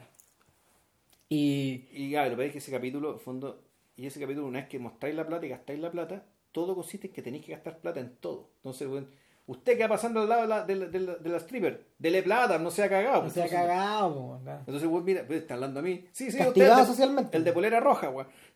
Entonces, en el fondo, y pues, todo, todo el capítulo, el- se trata precisamente de que, weón, ser negro, ni siquiera tener plata te sirve, weón. Infierno, weón. Eh, eh, eh, Esta es una variante de lo que hablábamos a propósito, que nunca hemos hecho el podcast, weón. A propósito de, mm, de Larry David. Sí, ¿no? Cárcel. Claro, cárcel. La vida No, es pero, cárcel. pero esto es peor. No, si esto es peor. Esto es mucho el peor. infierno, weón. Esto, bueno, este- esto es el infierno, weón, y... Eh, Porque, por, por- ¿qué, qué? Bueno, Larry David es el creador de Seinfeld. Larry David es millonario. Claro. Larry David, weón, es blanco. Larry Sí. David es judío en Los Ángeles. Claro. Está en casa, pues, weón. sí, pues, o sea, Larry David nunca ni lo asaltan, ni le disparan, weón, ¿cachai? Ni le rajan la ropa, weón, ¿cachai? Ni le hacen cagar el auto, weón. No, pues Larry David es un turista en esos otros mundos. Sí, claro. Frecuentemente los visita, ¿te acordáis? de, No sé, pues, cuando anda a la casa del rapero, o cuando anda con la prostituta, ¿cachai? Son personas. Y, bueno, y cuando anda con su amigo del alma, pues, Sí. que en el fondo es como su. Que es, que es como un manager, ¿no? No, no, no, no, no, no, no. El, su amigo del alma es este, este negro que él recibe, pues, Ah, en su casa, que vive ahí, ¿te acordáis? Ah, Y, no, eso no me acuerdo. puta, vive muchos. que- Se queda viviendo nomás ahí, pues. Sí. Después que este weón se separa, se queda viviendo ahí nomás.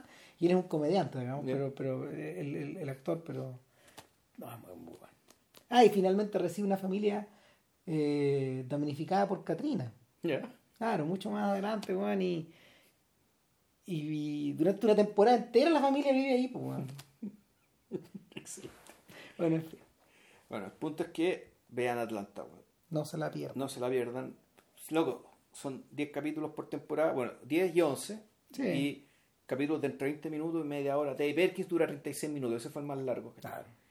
Ahora, yo tengo la impresión de que igual los capítulos a poco se fueron alargando, acercándose a la media hora, ya. Sí, lo que pasa es que se- se- es un poco lo, es, pa- es parecido al caso de Luis, de nuevo. Que Luis a veces es O sea, más largo y es más corto. No, pero aquí me da la impresión de que ya la, la cosa, que, sintomáticamente, me- como que la cosa está creciendo en ambición. ¿cachai? O más que en ambición, en necesidad. ¿cachai? Ya que la historia, la historia necesita más tiempo para contarla. ¿cachai? Es que se necesita ir más partes. Mm, sí. Eh, ahora, todo, todo parece indicar que, que Glover y Murai y el resto de la gente se van a tomar un tiempo a- antes de volver eh, en serio sobre el tema. A mí me ha llamado la atención que, que pudiendo, pudiendo este par trabajar en el cine, en, en esta lógica, justo en un momento en que parece ser más receptivo el mercado a esta clase de productos, continúan en la televisión. Ahora, el, el- continúan, continúan en la televisión y hayan hecho un videoclip en la época en que los videoclips ya no son relevantes, weón. Claro, eso, eso es raro. Claro, o sea, y, y el, el, el rollo con This is America es que es una especie de resumidero de... Es un resumidero de actividad, de tensión, de energía, de histeria, de psicosis, de violencia y delirismo, pues, weón. Está como todo mezclado. Sí. Y, y este y el personaje que el personaje que la que la anima en el fondo quien, quien no es Ern que no es Glover Es Charlie Gambino. eh, Childish Gambino y que te observa te- y que te interpela cuando te, cuando te mira, te observa con una mirada como enloquecida. po, Ya. ¿cachai? Gambino en, su, Gambino en los distintos videoclips siempre está interpretando un personaje en el fondo. Es como una especie de post Marvin Gaye. Es como eso, es como, es como un Marvin Gaye de la era hip hop. Fue un, es un sujeto que en el fondo es muy hábil, tiene, te- eh, es muy hábil. eh, sus canciones son choras, digamos, no geniales, pero son divertidas. Es muy creativo, pero por otro lado está esa sensación como de la recursividad. Y el y este personaje, no sé, pues el, el personaje lo tiene, digamos. El, lo vemos bailando y lo vemos moverse con una energía que no está en Atlanta. Exacto. No, pues es otra, es otra persona. Es otra persona. Y, y, y esta mirada animada que tiene no tiene que confundirse con alegría. Claro, no. No, de- en realidad ninguno de los personajes de Atlanta, de- al menos de la pose de, de Paperweight, tiene esa energía. No. Y bueno, y la, y la insisto, la mirada de Gambino no es una mirada de un sujeto alegre, es la mirada de un sujeto alienado. Claro. Que, que puede estar cantando con un coro, puede estarlo ametrallando. Mm. ¿Cachai? Y, y el interesante, el último plano de, de This is America, en, en el último plano lo vemos corriendo por un túnel, huyendo, huyendo con una cara transfigurada por el horror. Es muy parecida a la cara a la cara que los personajes a la- a- al rostro que los personajes de, Jor- de, de las películas de Jordan Peele ahora son dos aparte de Get Out Está está, Us, está Us, que no es nada de mala pero tampoco es tan buena Eh, O sea, mejor la hora entonces. es como como Get Out como película está mucho más armada está más cerrada Us es un producto que es mucho más ambicioso y por lo mismo está más fallado. Eh, a mí, a mí, a mí, a mí- a mí Gas no me gustó, pero con- concedo, concedo, que, concedo que los chispazos de genialidad que tiene weón, son heavy. Y, y apuntan un poco a esta idea del, de la- del, del, del rostro en estado de paroxismo. Si tú buscas en Google, sale una niñita con una, una niñita, eh, eh, es el típico, es la típica imagen de una niña afro muy pequeñita, como de 5 o 6 años, eh, y que está en alto contraste en azul, de manera que su piel de verdad se ve, se ve profundamente negra. Y, y en su rostro, y en su rostro, el, el- el rostro de terror es el mismo, es el mismo rostro de Childish Gambino al final del video. No. Así que nada, Ya. Se acaba por hoy este capítulo y eso que nos hablamos del capítulo del club. No sé qué. Puta. No, no, sí, sí, insistimos. el- la riqueza conceptual de esta weá es, es- es grande. No es infinita porque son capítulos cortos, son capítulos, pero hay, hay harto paño y, y, y- y- y ca- varios capítulos por sí mismos son joyitas sueltas. ¿cachai? Pesan por sí mismos, in- independiente de la serie incluso. Claro. Eh, eso, bueno, para la próxima semana, eh, en principio, eh, sería la trilogía Stanley Donen con Jim Kelly, de On the Town, cantando bajo la lluvia, y It's Always, It's Always Fair Weather, ¿no? Sí, Sí, siempre hace buen tiempo. siempre hace buen tiempo. Así que eso. Eso, estén bien. Chao. Cuídense, chao.